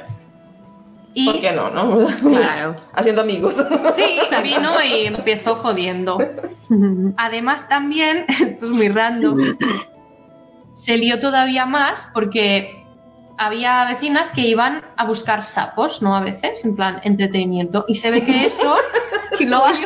Ya, no sé, bueno, tampoco... No había tele. No había tele. Era el momento de Era. decirlo. O, o- o ponerse a criar, o sea, a tener hijos Sí. o buscar sapos. No, Y ellas eligieron buscar sapos. Y claro, eso era típico de brujas, porque los sapos, no sé, ni puta idea. Bueno, pues Son para dijeron. hacer hechizos, Sí, evidentemente. exacto. Y. Y tener hijos es de católica, de buena católica. Ajá. Sí, pues bueno. Y hubo otras pruebas circunstanciales, total, que todo esto llegó a oídos de la Inquisición de Logroño y por eso se acusaron a tantas personas de brujería en esa zona y se quemaron a seis brujas. ¿Solo seis? En ese año sí. Ah, vale. O sea, la Inquisición de Logroño quemó a muchísimas Ah. más, pero de Zugarramurdi seis. Lo guay es que este pueblo existe a día de hoy. Mm. Puedes ir, ver las cuevas, donde, porque estas brujas hacían sus rituales en cuevas. Puedes ir a estas cuevas. Y en la película se ve una de las cosas. Sí, en la película sale. Y es muy guay. Es un pueblo que creen mucho en la magia a día de hoy todavía. O sea, tienen mu- mucha cultura de, de magia, de brujería, pero no necesariamente de que las brujas sean malas, sino que como los protegen, ¿no? Sí. Y bueno, tienen también monstruos que son típicos de cada región. Por el País Vasco y Galicia hay mucha tradición de brujería y cosas Sí. así. Entonces es muy típico. De hecho, eh, la palabra aquelar es de, el, ¿cómo se dice en inglés? Coven, Ujú. sí. Ujú. Y es del Vasco precisamente por eso, porque era donde se empezaron a juntar. Oh, Y qué dato tan, tan, tan interesante, ¿verdad? guau, qué culta. Sí. Y bueno, ahora Marta nos hablará de un caso real de brujería. ¿What? ¿Acaso estoy soñando? Ok, yo les traigo The North Berwick Witch Trials, que fueron en Escocia y fueron un poquito antes de la historia que nos acaba, acaban de contar. Am, y voy a hablar de una sola de estas personas que fue condenada y ella se llama Agnes Sampson. No se sabe su fecha de nacimiento, ah, solo se sabe que fue acusada por ser bruja en 1590. Agnes vivía en un pueblo pequeño llamado Nether y era conocida como una mujer sabia y era una curandera. Su historia es diferente, pues depende de quién la está contando. Y su edad es diferente en cada historia que leen. Muchos decían que era una mujer de 30 a 40 años y otros decían que era una mujer anciana. Se sabe que era una mujer viuda que tenía niños y después de la muerte de su esposo se quedó sola a sufrir, pues una vida llena de pobreza y de sufrimiento y así que ella tenía que hacer lo que podía para agarrar dinero para pues mantener a sus familias, ¿no? Y muchos dicen que su padre le enseñó lo que era la magia negra. Ella era una partera, también era curandera y en ocasiones hacía predicciones. Por esto pues ganaba un poquito más de dinero, ¿no? Trabajó en el área de Haddington y sus clientes venían de diferentes lugares del área. En ocasiones personas con dinero usaban pues sus servicios, a pesar de que pues trataba de curar, sus medicinas no siempre funcionaban y se dice que usaba polvos para el dolor y que en ocasiones cantaba oraciones para saber si alguien iba a vivir o a morir. Se dice que si ella podía cantar la oración de los apóstoles sin parar, su paciente se iba a recuperar. Pero si paraba o no la podía cantar bien, su paciente iba a morir. Y esto le decía cómo iba a ser el día. Claro que pues él era solo en supersticiones. Y sus métodos de curación eran siempre los mismos. Usaba huevos con vinagre para curar casi todo. En ocasiones usaba el whisky para el dolor y también se dice que le daba pociones a las personas para terminar vidas. Claro que pues esos eran un poquito más costosos. En 1589 Agnes fue acusada de brujería por sus métodos. Pero ella peleó su sentencia y como no tenían evidencia la dejaron en libertad.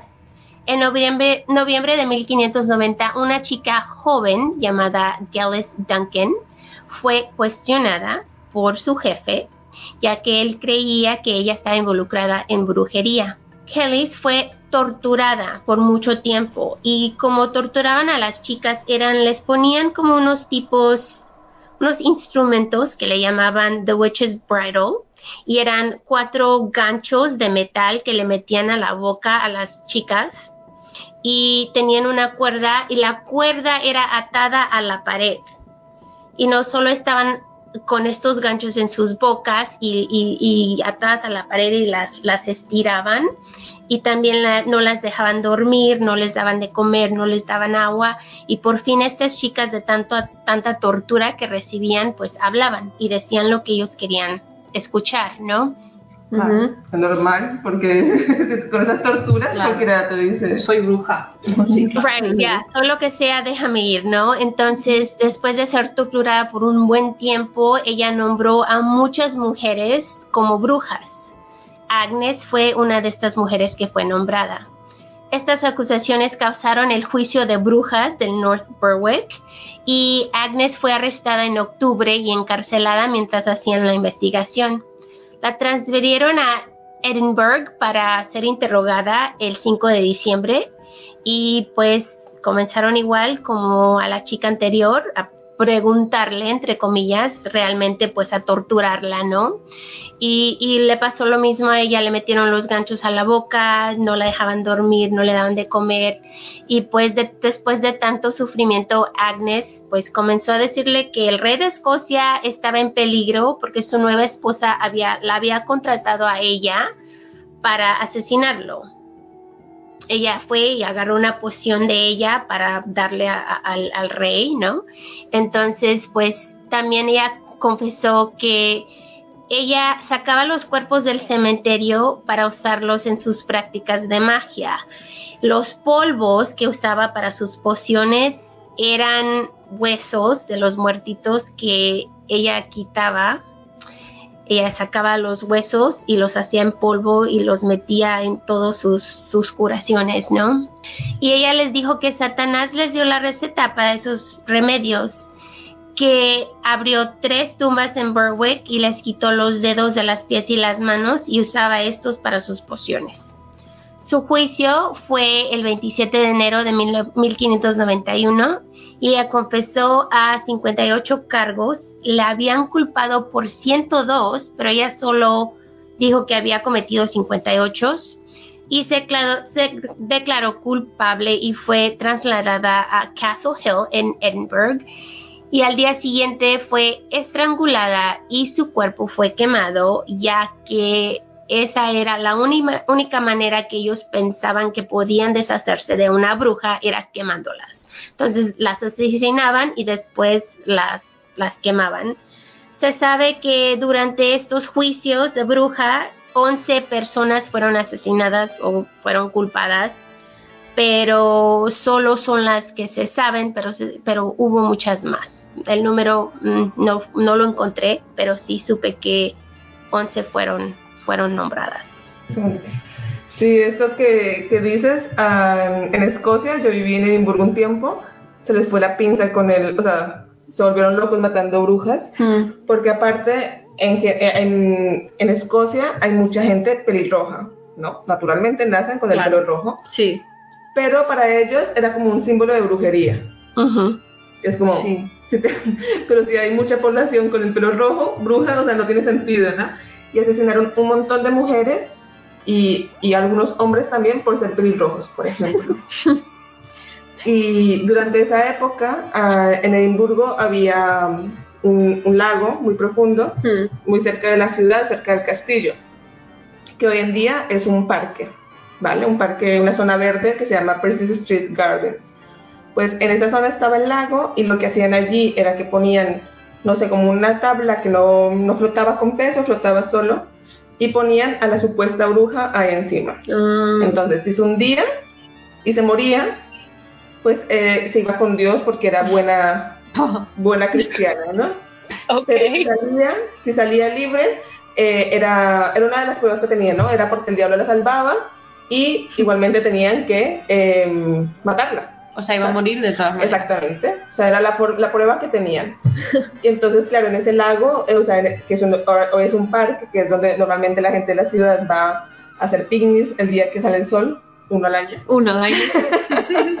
El día. Exacto. El día- Exactamente. Cuando lo sa- sabes eso, piensas que es tan verde porque cuántas mujeres han muerto ahí ahogadas, Mm. porque ahora es un lago seco, ¿no? O sea, al final. Están comiéndose los nutrientes. Exacto. Por eso se hizo un parque. Claro. Y claro. Y por ejemplo, esto que explicas de, mm, de lo que hacía esta mujer, a ver, ella tuvo que decir que hacía todas esas cosas de que el diablo se lo dijo porque ya no tenía, a lo mejor la amenazaron con su familia o con alguna otra mujer o lo que sea, se sacrificó, ¿no? Pero lo que era era una mujer, una especie de científica de la época. Ella cogía los cuerpos para estudiarlos, para saber, porque en Edimburgo también era pionero en ese tipo de autopsias, en todo estudiar anatomía y demás. Era uno de los sitios más populares del Reino Unido. Hostia. Entonces, claro, ella lo que quería era estudiar y saber cómo funcionaban para poder salvar más gente, pero claro, ah, no, bruja. Todo, todo lo que tú dijiste que hacía era de bruja. Sí, y era únicamente una mujer, pues, adelantada. Ya, es verdad. siempre. Brujas. Lo que, lo que se me hizo más, más feo de esta historia es que había muchos hombres que hacían lo mismo que ella. Pero igual ellos eran curanderos, eran doctores del tiempo, pero no brujas. Y ella, era mujer, era bruja. Claro, Ya. claro, claro. Una mujer que se atreve a ser científica, bruja. Bruja. Sí. Sí, horrible. Hijos de puta. Bueno, vamos a... Es que este tema te, te hierve la sangre, Sí, porque ya. tampoco fue hace tantísimos años, o sea, fue 1500 y pico, dijiste, ¿no? O sea. Y Hombre, son, a ver. son 600 años, A ver, pero ayer no fue nada. Ayer no, ayer no Fue ayer. No, pero estamos hablando que desde, desde, no sé, desde la época de Jesucristo, que fue hace 2000 años, que las apaleaban a 1500 y pico, ha pasado un montón de años y no, y no cambió casi nada. Y ahora, pues sí que ha cambiado, pero tampoco hay muchas mujeres que. Sí, sí, hay algunos países que no ha cambiado nada. Exacto. Ya, ya. Sí. O sea que muy heavy. Pero bueno, vamos a hablar de algo más sabroso. Sabroso.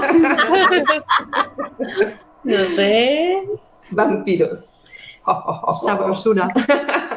Yo escogí una película porque he leído un poco el research que ustedes han hecho y vi que el de ustedes es como para todas las edades porque hay niños, ¿no? Entonces en mi película de, de, de vampiros también hay una niña. Entonces dije, bueno, vamos a relacionarlo aquí de alguna manera, ¿no? Y la película que traigo es este, Entrevista con el vampiro de 1994 Ujú. que es una película de terror gótico estadounid- estadounidense dirigido por Neil Jordan y basada en un libro escrito por Anne Rice en 1976, que es protagonizada por, tiene- o sea, es uno de los castings yo creo que más caros de todos. De, de- de todo el tiempo no, pero de mucho tiempo sí, que fue Tom Cruise, Brad Pitt, eh, Kirsten Dunst, que fue la primera película que hizo ella con 11 años, pero es que también estaba Antonio Banderas. ¿Ah, sí? ¿Ah, Sí. No me acuerdo. Mm. Sí. Entonces era un eran eran la gente, bueno, ellos tres eran los hombres de los más cotizados del momento en el 94. ¿De qué va la película? Por si no la han visto. Resulta que estamos en San Francisco en 1994 y Luis, que es Brad Pitt, le cuenta su historia a un reportero de cómo se convirtió en vampiro en el año 1791. O sea, tenía 200 años. Su creador es Lestat, que es Tom Cruise, ¿vale? Y he de decir que el momento, hay un momento, porque es prácticamente al principio que está contando cómo lo convirtieron, es de los momentos más eróticos que recuerdo de, bueno, era una niña, ¿vale? Cuando lo vi. A ver, pero es que ellos eran, tenían una tensión sexual entre ellos en toda la película. Ya. Y cuando lo muerde y lo convierte en vampiro, es bastante sexy. Yo lo Sí. recuerdo muy sexy. Yo también, sí, sí, sí. ¿Ves, Marina? No somos tan raras. Es que todo el tema de, de vampiros siempre es sexy. Sí, Ya, es verdad. Así es como lo retratan. exacto. Luego te está comiendo, te está chupando la sangre, la vida. Sí. No es Como el de. Harry Potter ese que hicieron también. Ah, Dios mío, cómo me reí. ¿Cómo se llamaba? El de mentor.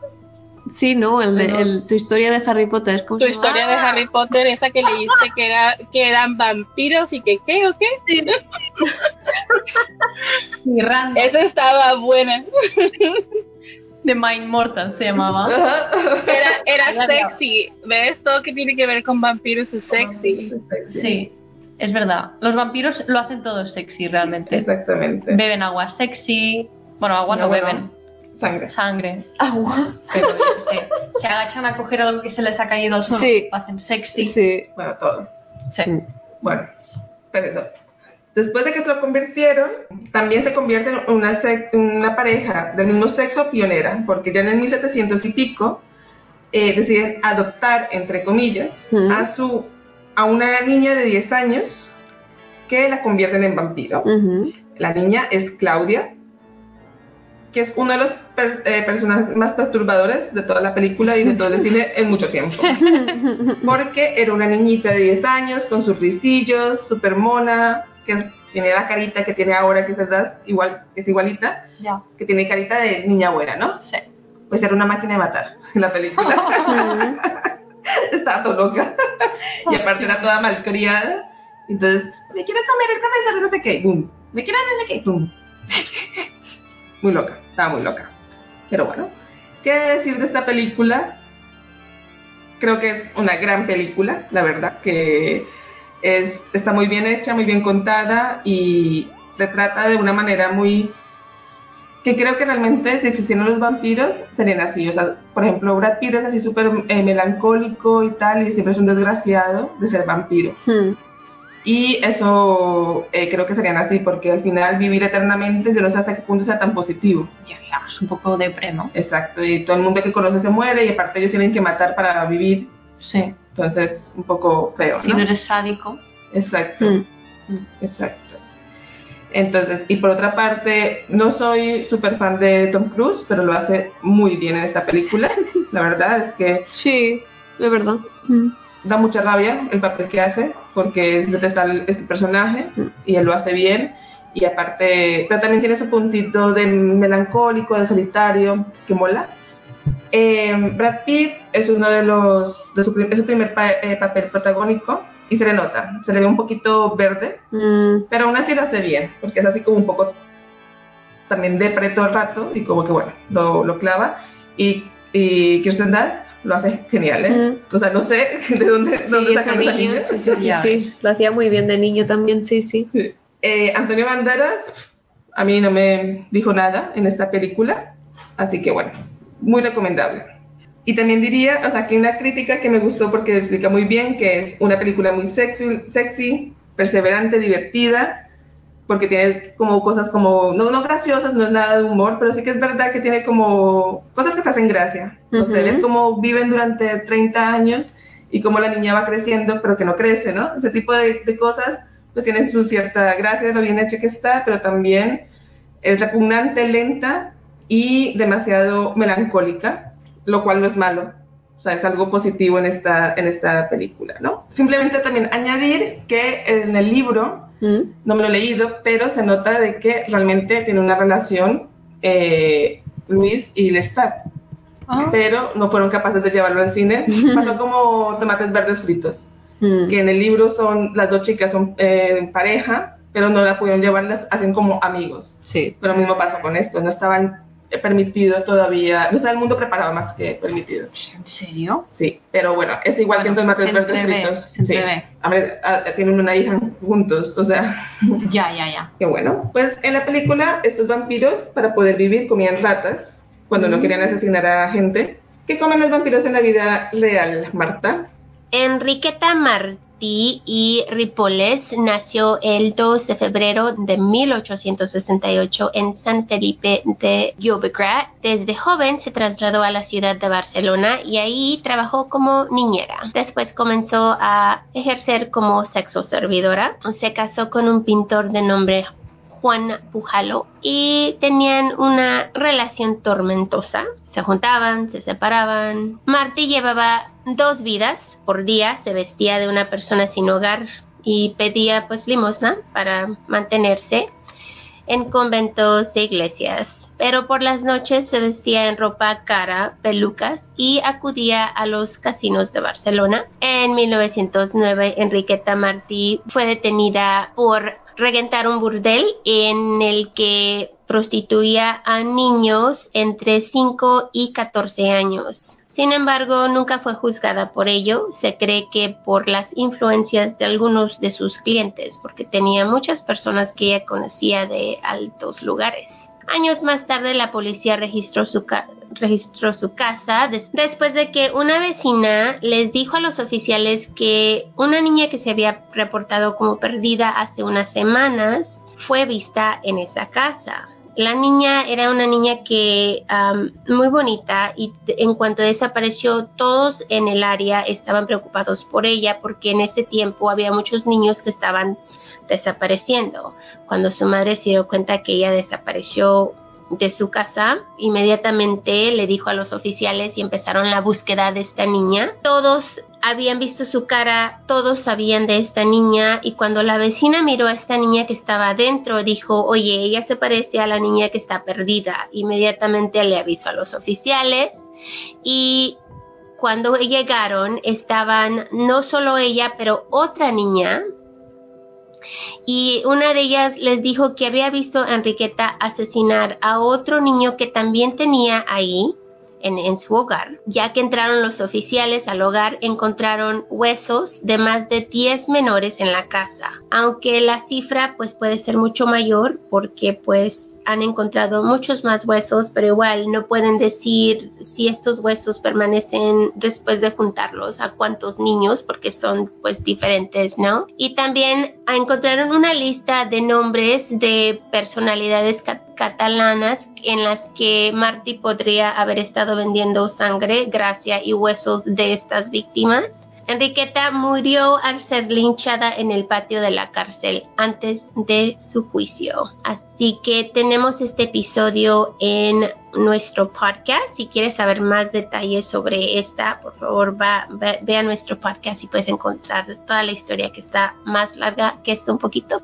Entonces se considera que es vampiresa porque vendía la sangre de los niños. Ella es encontraba a los niños y vendía su sangre y vendía pues ya eran puros niños y lo que lo que pasa en esta historia es que ella encontraba a los niños que muchos de ellos en ese tiempo no tenían hogar eran niños que estaban en la calle y ella los recogía les quitaba la sangre vendía esta sangre a personas que pues en ese tiempo eran vampiristas y tomaban sangre y pues. Oh, wow. Sí, porque decían que la sangre, pues, sobre todo de niño, pues te volvería más joven, cosas así. Wow. Entonces, uh -huh. sí, hay uh, una, una mujer que se conoce la, um, la hija de Drácula, una cosa así, que también es de Rumanía, uh -huh. que se bañaba en sangre de niños. Sí. o sea, no es una cosa, no es una cosa rara.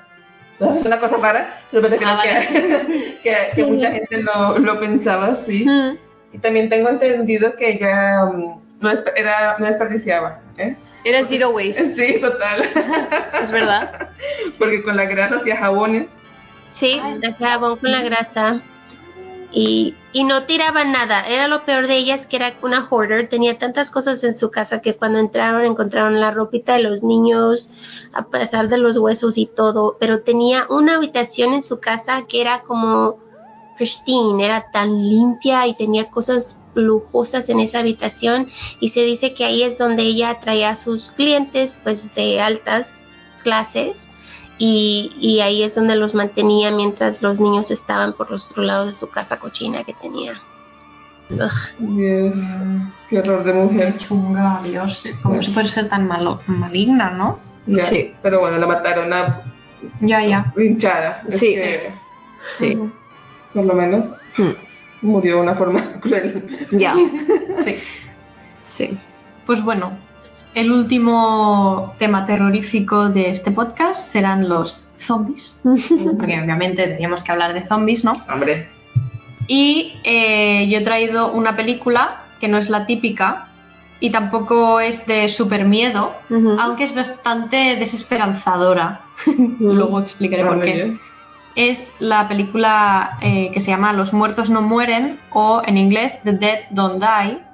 Es bastante reciente, es del 2019. Se considera comedia terror. También creo que es la de las únicas maneras que yo puedo ver terror es que sea comedia terror, ¿vale? Ya lo habréis notado. Ya, ya. Hoy no la he colado las dos veces. ¿eh? Y está dirigida por Jim Jarmusch, que ha hecho cosas como Solo los amantes sobreviven, eh, Extraños en el paraíso, Patterson, Ghost Dog, que es una peli de samuráis también, ¿No? Patterson, eh, que sale Adam Driver, y es un poco su musa, Adam Driver, porque aquí Ah. también sale. Aquí salen muchas mm, personas guays y famosas. Pero bueno, antes de, de decir quién sale, esta película también ha ganado algunos premios, mm, pero más como Teen Awards y cosas así. Y hay amantes del género zombie que dicen que es una caca de vaca. Bueno, Y otras personas que dicen que guau, guau, guau, guau. Bueno, como siempre pasa, ¿no? Siempre. Es un poco pretenciosa la película, así que yo entiendo que hay gente que la odie, pero no está mal hecha. O sea, está guay. Yo la empecé a ver pensando, uff, va a ser chorra. No, eh, me sorprendió gratamente. Y también se estrenó en el Festival de Cannes, o sea, no es moco de pavo. Y yo realmente la decidí ver, o sea, decidí verla por el reparto, porque salen Adam Driver, Bill Murray, Tilda Swinton, Chloe Sevigny, ¿cómo se dice esta señora? ¿Cómo? no sé Chloe A Sevigny. Sevigny. Ah, sí. Ah, sí. Ah, sí. Ah, sí. Se, Sevin, Sevigny. Sevin. Bueno, Seviña. La rubia, la chica rubia esta. Eh, Selena Gómez, Steve Buscemi, Danny Glover, Mm. Iggy Pop, hola. Joder, pero cuánta gente, ¿no? mucha gente. Entonces, bueno, pues es bastante reclamo. Entonces, ¿de qué va? Bueno, pues en la ciudad rural de Centerville, un granjero se queja a la policía de que le ha desaparecido un pollo. Una gallina. No, un pollo. Una gallina, bueno. O sea, una- una gallina un joven. chicken, sí. Un chicken. Un chicken. Ah, vale, si dices chicken lo entiendo. Ah, Ha vale, desaparecido vale. un chicken, ¿vale? Vale. Una gallina jovencita. Sí. Bueno, no sé cuántos años tiene la gallina, no es lo importante la un película. pollo, es una gallina joven, eso es lo que voy. Ah, ¿Y pues cómo se pollo, llama? sí. Alfonso, Ah, Vale. ¿vale? Un gallo joven. Vale. que iba a decir entonces. No es lo importante. Bueno, A mí ya me ha enganchado.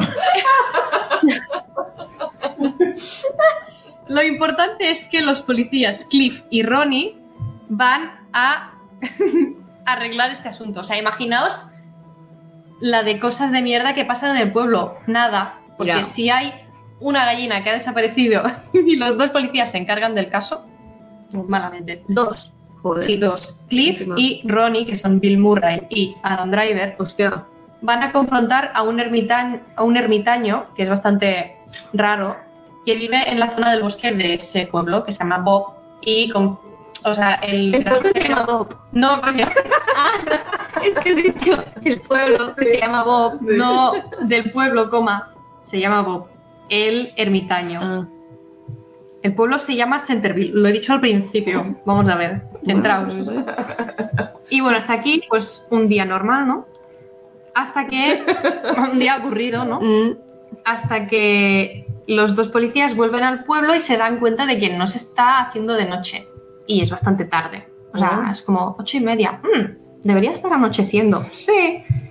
Y a partir de aquí empiezan a pasar cosas raras. En la radio y en todos los, en todas las radios y, y todo el rato durante la película suena una canción que se llama The Dead Don't Die, que es así como country. Mm. Y bueno, pasan las horas, sigue habiendo luz en el cielo y la- en las noticias sale, o sea, hablan de algo que se llama fracking polar, fracking polar, que es que eh, hay algo que ha alterado la rotación de la Tierra y por eso no está anocheciendo. Y las mascotas empiezan a comportarse de manera extraña, o sea, son muy agresivas, se esconden debajo de las casas y los coches o directamente desaparecen. O sea, están pasando cosas muy raras. Y... Todo a raíz de la gallina. No, coño. Ay. De verdad. Toda raíz del fracking polar. Ya lo sé. Puta gallina. La puta Si lo sé, no hablo de la puta gallina. Ya, era es que- anecdótico. O sea, Ahora todos estamos, ¿cómo está la gallina? O sea, Claro. where that's it? Es lo más importante de la película. tengo malas noticias. La gallina no sale más de la película. No esta- no miraré esta película. Sorry. Pobre, pobre Marieta. Sí. Lo Se llama así la Se gallina. llamaba así, Marieta. Vale. Se lo he Pues puesto no yo. sale, ya no sale. Bueno, total, que parece que lo que está pasando con la Tierra va a dar lugar a cosas chungas, mm, tsunamis, eh, yo qué sé. Las plantas no van a poder crecer de manera natural porque, claro, tienen sol, luego no tienen, bla, bla, bla. O sea, todo un desastre, ¿vale? Los relojes también se paran, hay cosas que dejan de funcionar. Bueno, está pasando esto, Ujú. bastante raro, ¿no? Y además, como añadido, en el pueblo hay una señora nueva que trabaja en la funeraria Ever After, que se llama Zelda y es algo extraña. Es Zelda Swanton, Swinton, obviamente. Y bueno, esta señora adora a Buda, así random, en un pueblo pues de mierda, ¿no? no pega nada. Y se viste así como samurái y tiene como una daga. ¿Qué dices? Esa película no sentido nada. ¡Qué feliz esta! Muy rara. Se supone que son zombies, pero qué coño. A ver, ¿cuándo Espérate, llegan los zombies? Vale. ¿Cuándo le come la cara a alguien? Todo es muy creepy y muy raro, ¿vale? Bueno, total, en un momento dado, o sea, bastante tarde, ¿no? Pero al final anochece. Y cuando anochece finalmente es cuando empiezan a salir zombies. Empiezan a salir de las tumbas, o sea, mm, por culpa del fracking polar este, como que todo cambia, la naturaleza se, se vuelve loca y pues los muertos reviven. Entonces, los primeros dos muertos que aparecen es Iggy Pop, que la verdad es que chapó le va el papel de zombie de puta Hombre, madre. a ver, es que Con la tiene- cara que tiene de ¿Ya pasta arrugada, ya es un zombie. le queda bien. Si es un zombie, pues obviamente le han dado este papel. Claro. Y bueno, se acercan al diner del pueblo y pues comen a gente, ¿no? Y luego Pero Van al diner a comer. Exacto. van al diner, al diner a comer, sí. Sentados en la mesa con el, el refil de café. Pues mira, es curioso que hables del café, porque luego, cuando ven el café, se acuerdan de que les gustaba mucho el café cuando estaban vivos y empiezan a beber como unos, pues esos. O sea, tienen el meal y luego el cafelito de después, Muy bien. ¿sabes? Y Ella no entiende la peli. Mm. Yo tampoco. No. Qué raro. bueno, y no voy a decir nada más porque sería spoiler. Coño, pero no he explicado toda la peli. No, solo al principio. A partir de aquí Sale la cosas. gallina, luego el fracking polar, luego se al diner. Coño, pero esto solo es el principio. Hombre, a mí me parece que ya. A partir de ahora Yo creo que ya no tengo que ver la peli. todo el día, todos los días de los zombies. No, no, pasan cosas que no imaginas que pasarán. O sea, es eh, beyond your imagination esta película. No, yo, solo la, yo solo la voy a ver porque tiene Adam Driver, pero hay que por la razón porque yo la vi, sí, sí. Yo solo la voy a ver por la participación especial de Marieta, la gallina. Yo también quiero saber qué pasa con Marieta. Vale, pues, cada Por uno lo tiene menos-. Por lo menos, Narda, te das cuenta que la gallina nada más sale al principio ya. Ajá. ya Exacto, no, pues, no tienes que mirarla. Exactamente, ya. Veo los primeros 15 minutos y ya está. Y apagar. Exacto. Muy bien.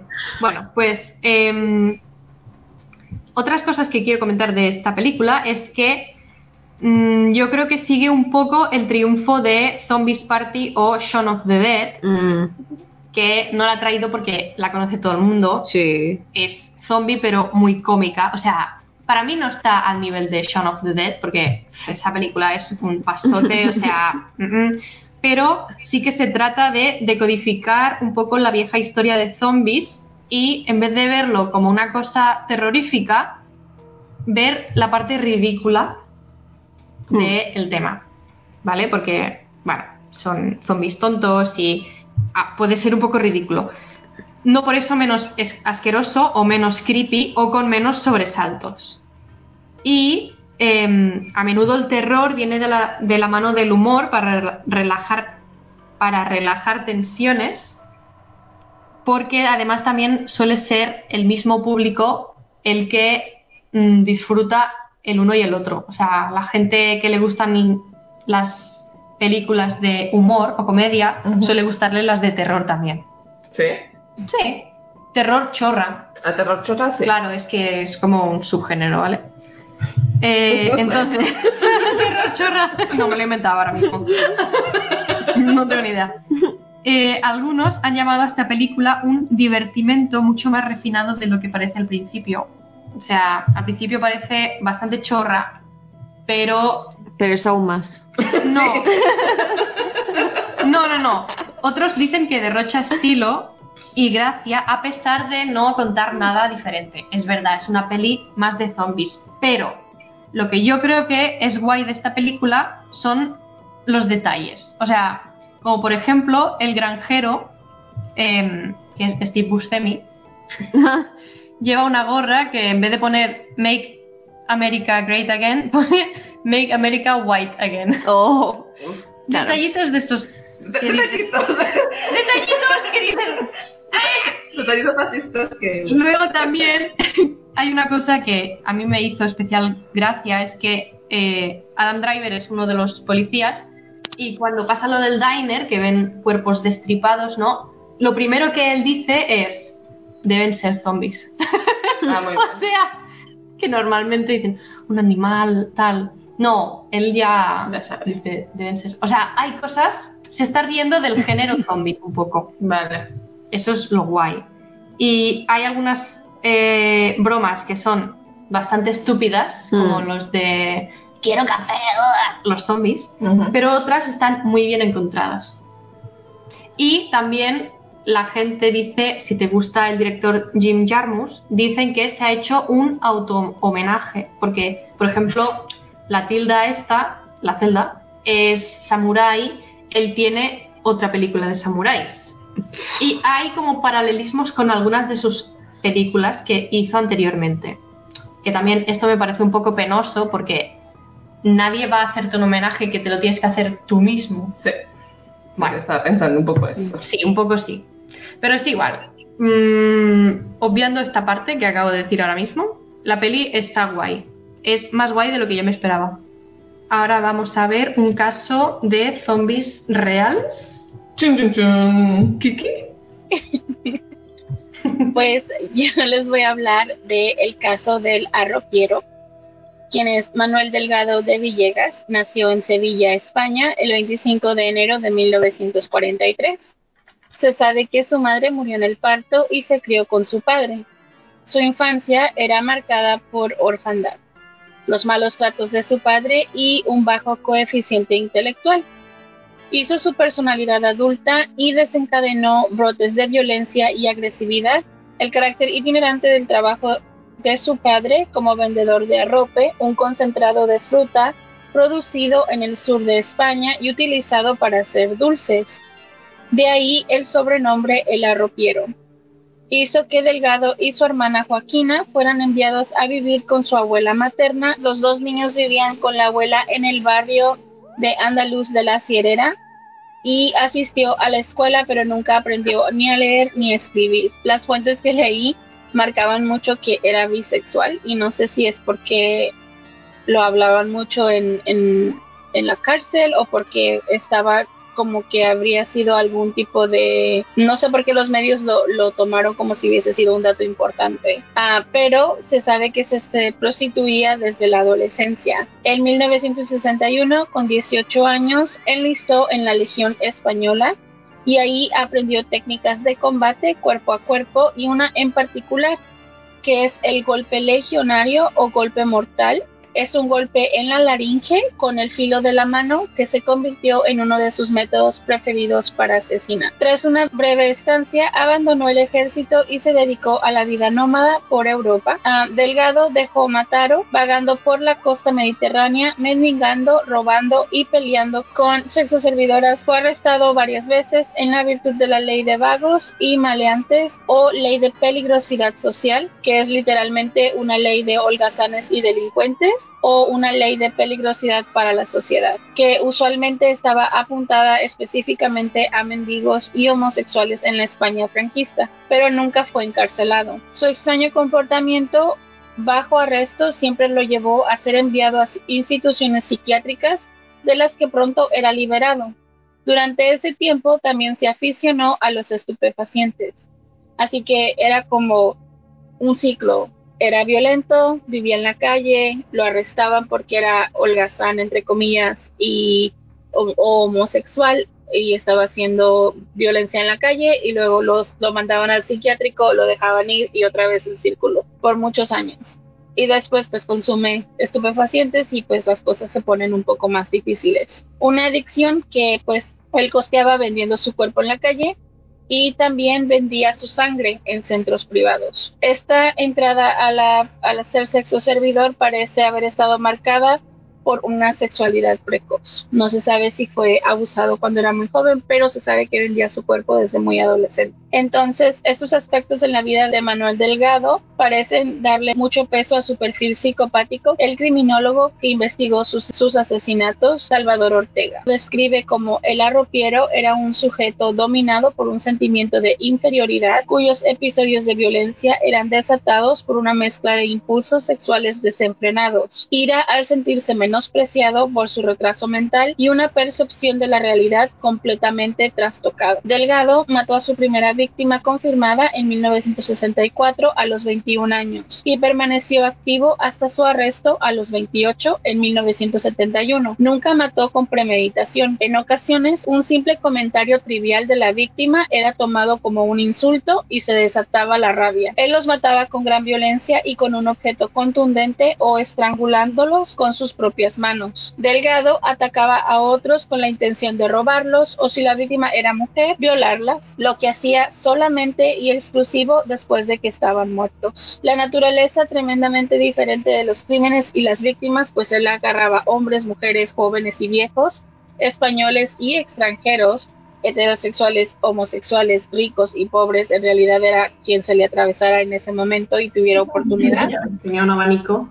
Ajá. Y el hecho de que él estaba todo el tiempo de nómada, no vivía en, un, en una sola región, hicieron que su caso fuera imposible para que las fuerzas del orden pudieran atarlo a los asesinatos. Solo los dos últimos asesinatos que ocurrieron en el mismo lugar y cerca del mismo tiempo pueden ser como ligados uno, uno al otro como parte de los asesinatos que hizo Delgado. Las víctimas que se le atribuyen a él fueron Adolfo Fogg Montaner, un chef que fue asesinado mientras dormía en la playa cerca de Barcelona. Fogg había ido ese día a la playa a buscar arena que en ese momento se usaba para limpiar la grasa de ollas y estufas y ahí lo atacó. Margaret Helene, de 21 años, era estudiante francesa de Lyon y se alojaba en una pequeña casa en Can Plana, un lugar de vacaciones a 5 kilómetros de la ciudad de Ibiza, junto con un amigo. Delgado se colocó en su habitación y la asfixió con una almohada. Una vez muerta, la apuñaló por la espalda, su cuerpo y le robó una medalla que llevaba colgada en el cuello. El cuerpo fue encontrado con múltiples hematomas y rasguños. Su amigo, un turista estadounidense, fue arrestado y encarcelado durante más de un año antes de que se probara su inocencia. A Venancio Hernández Carrasco, de 71 años, estaba en sus viñedos a las orillas del río Tajuña, en la localidad de Chichón, cuando Delgado se le acercó para pedirle comida. Hernández respondió que era joven y que si quería comer que por favor se fuera a trabajar. Entonces ese comentario le costó la vida. Su cuerpo fue encontrado flotando en el río cerca de la presa y se informó inicialmente como un ahogamiento accidental, pero más tarde Delgado cambió su testimonio y afirmó que él lo había asesinado porque lo había visto violar a una, pero obviamente lo asesinó porque no le quiso dar comida y el comentario que había hecho. Ramón Estrada Saldrek era un mueblero homosexual en Barcelona y cliente habitual de Delgado, cuyos servicios contrató por 300 pesetas. Según Delgado, estaba en su concesionario cuando le pidió a Estrada que le diera mil pesetas, alrededor de unos 10 dólares, y este accedió a hacerlo después del sexo, pero solo le pagó a Delgado los 300 habituales. Delgado lo golpeó en el cuello, pero estaba ah, solo como noqueado, no estaba ah, muerto, y comenzó a, a insultar a Delgado luego de recobrar sus sentidos. Entonces Delgado le arrancó un pata al sillón y golpeó a Estrada con ella, antes de estrangularlo hasta que finalmente le rompió el cuello. Y después de la desaparición de la última de sus víctimas, la policía, al tener el reporte, investigó y se enteraron que Delgado fue visto con esa mujer en varias ocasiones, así que la brigada de investigación lo llevó para ser interrogado. Al principio negó haberle hecho daño, pero una vez que su cuerpo fue descubierto en Pago Galvecito, a las afueras del puerto de Santa María, en febrero del 21 del 71, confesó al asesinato. Después de varios días, continuó soltando la sopa de crímenes y confesó a otros seis se le puso en una institución mental sin juicio o sin convicción, a pesar de que sus interrogaciones estuvo calmado, compartió toda clase de detalles con la policía. Se reportó que tenía síndrome XYY, una condición genética, y tiene varios síntomas como ser más alto de lo normal, acné y un riesgo incrementado de lento aprendizaje. Él tenía que ir a speech therapy o cosas de ese tipo como para ayudarle en su, en su rendimiento, pero obviamente nadie le puso atención a eso y él ni siquiera terminó la escuela, eso no era como que lo iban a hacer hacia él, ¿no?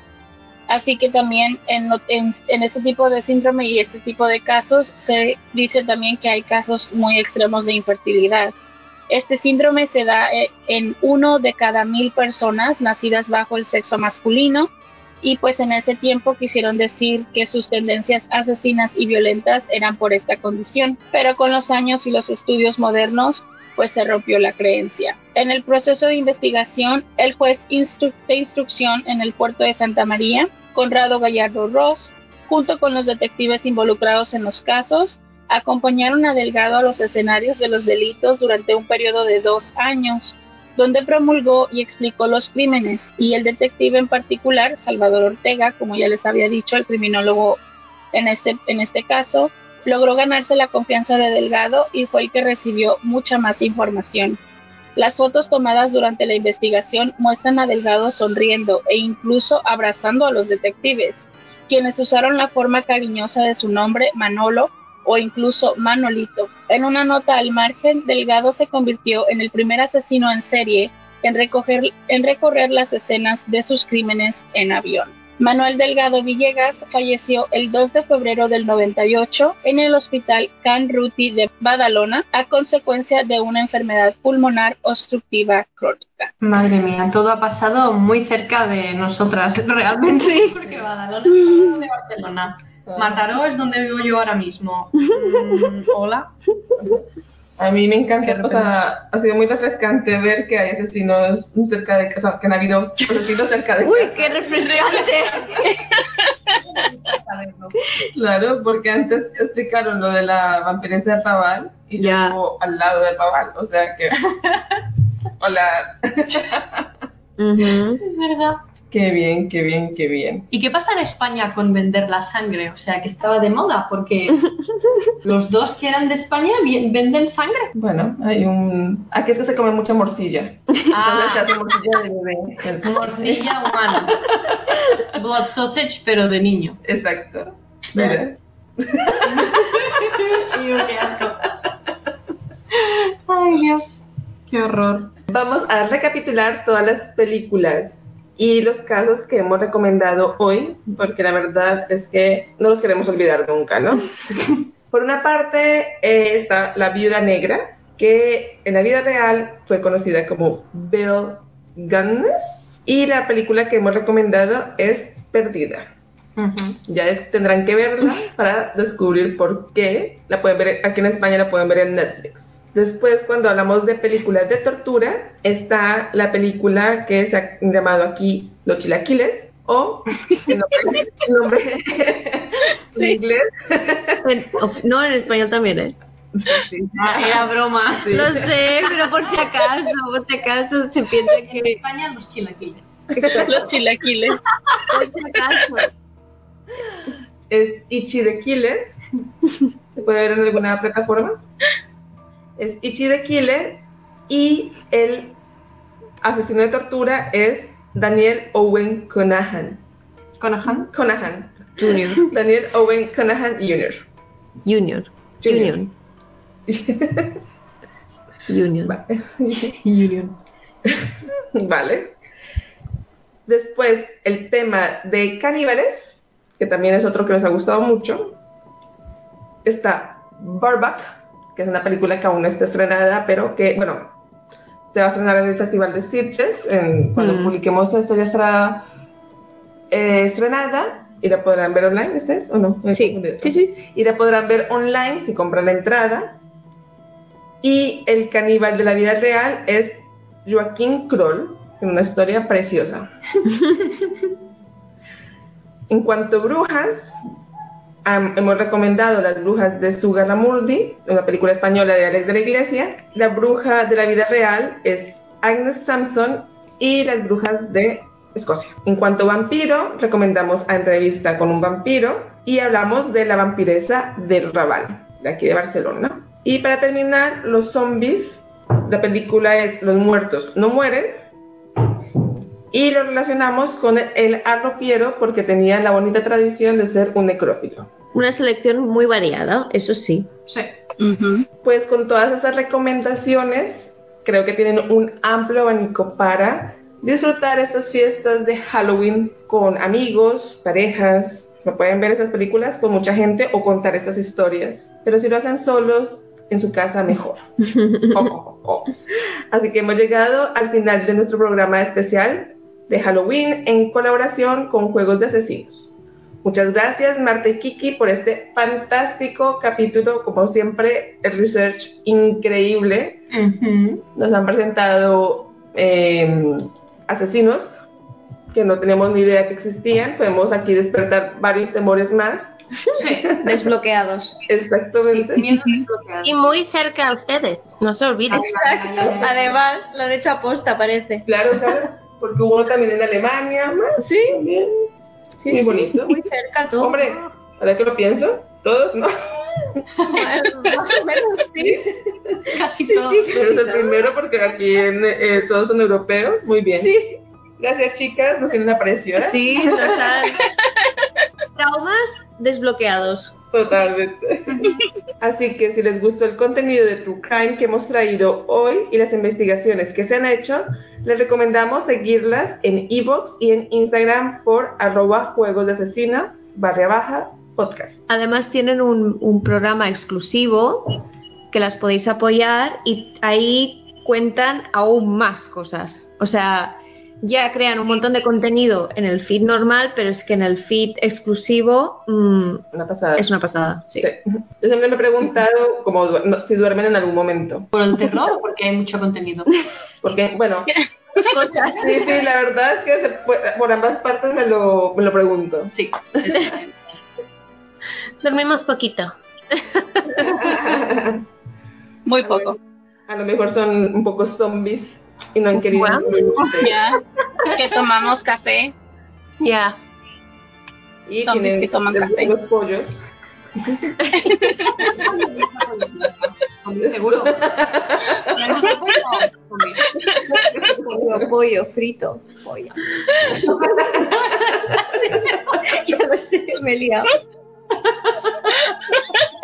Mil gracias, chicas, por tenernos en su show y por ser por ayudarnos en nuestro podcast. Ah, estuvo muy divertido, así que ojalá pronto lo, lo- lo hagamos otra vez, porque es, es diferente para nosotros hacer podcast con otras personas, porque pues necesitamos un poquito de algo diferente, porque hacemos mucho, mucho, mucho true crime. Demasiado diría yo. Ya. Un little paranoid, un poquito. Pero no es como que no es como que dejamos de buscar eh, ah, temas que también nos dejan trauma anyway. So Yeah. venimos a buscar brujas y terror. Tenemos uno pronto. Ya. Mucho, ¿no? Pero bueno, hemos he traído películas de todo tipo también, o sea que Sí. pueden distraerse un poco del horror. Sí. Muchísimas gracias chicas por tenernos aquí con ustedes. Estuvo muy muy divertida. Pues muchísimas gracias a ustedes, saben que siempre son bienvenidas y en el futuro más colaboraciones. Sí. Sí, no esperemos un año. No, ya. ¿Cierto, va? Con esto llegamos al fin de este especial de Halloween. De verdad es que nos ha gustado mucho. Hemos disfrutado haciendo cada película que hemos visto, cada temario eh, aquí con la compañía de Kiki y Marta. Y realmente, bueno, yo ya no tengo nervios de nada, o sea, o estoy muerta por dentro, o, o a partir de ahora me gusta el terror, no lo tengo muy claro. Ah, wow, Misión cumplida. Misión cumplida, la verdad. Sí, Muy así que- orgullosa estoy. has creado, ¿no? Has creado monstruo. sí. Eh, recordarles que este podcast eh, el día de hoy se ha publicado un día, dos días después de lo normal. Mm. porque tenemos a lo largo de toda esta semana un montón de historias que hemos contado entre las cinco, que si no las han escuchado, corran a escucharlas. Está en nuestra sección de exclusivos, tanto en los nuestros como en los de Marta y Kiki de Juegos de Asesinos. Así que tienen por delante muchísimo contenido tenebroso para escuchar. Esperamos que les haya gustado mucho, que hayan disfrutado este mes como nosotras y simplemente recordarles que nos pueden seguir en las redes sociales de Silent Scene. Solo tienen que buscarnos por Silent Scene con Z como magazine. A Juegos de Asesinos los encuentran como Juegos de Asesinos barra baja podcast. Y muchas gracias por estar una vez aquí con, más con nosotros. Hasta luego y adiós. Bye. Adiós.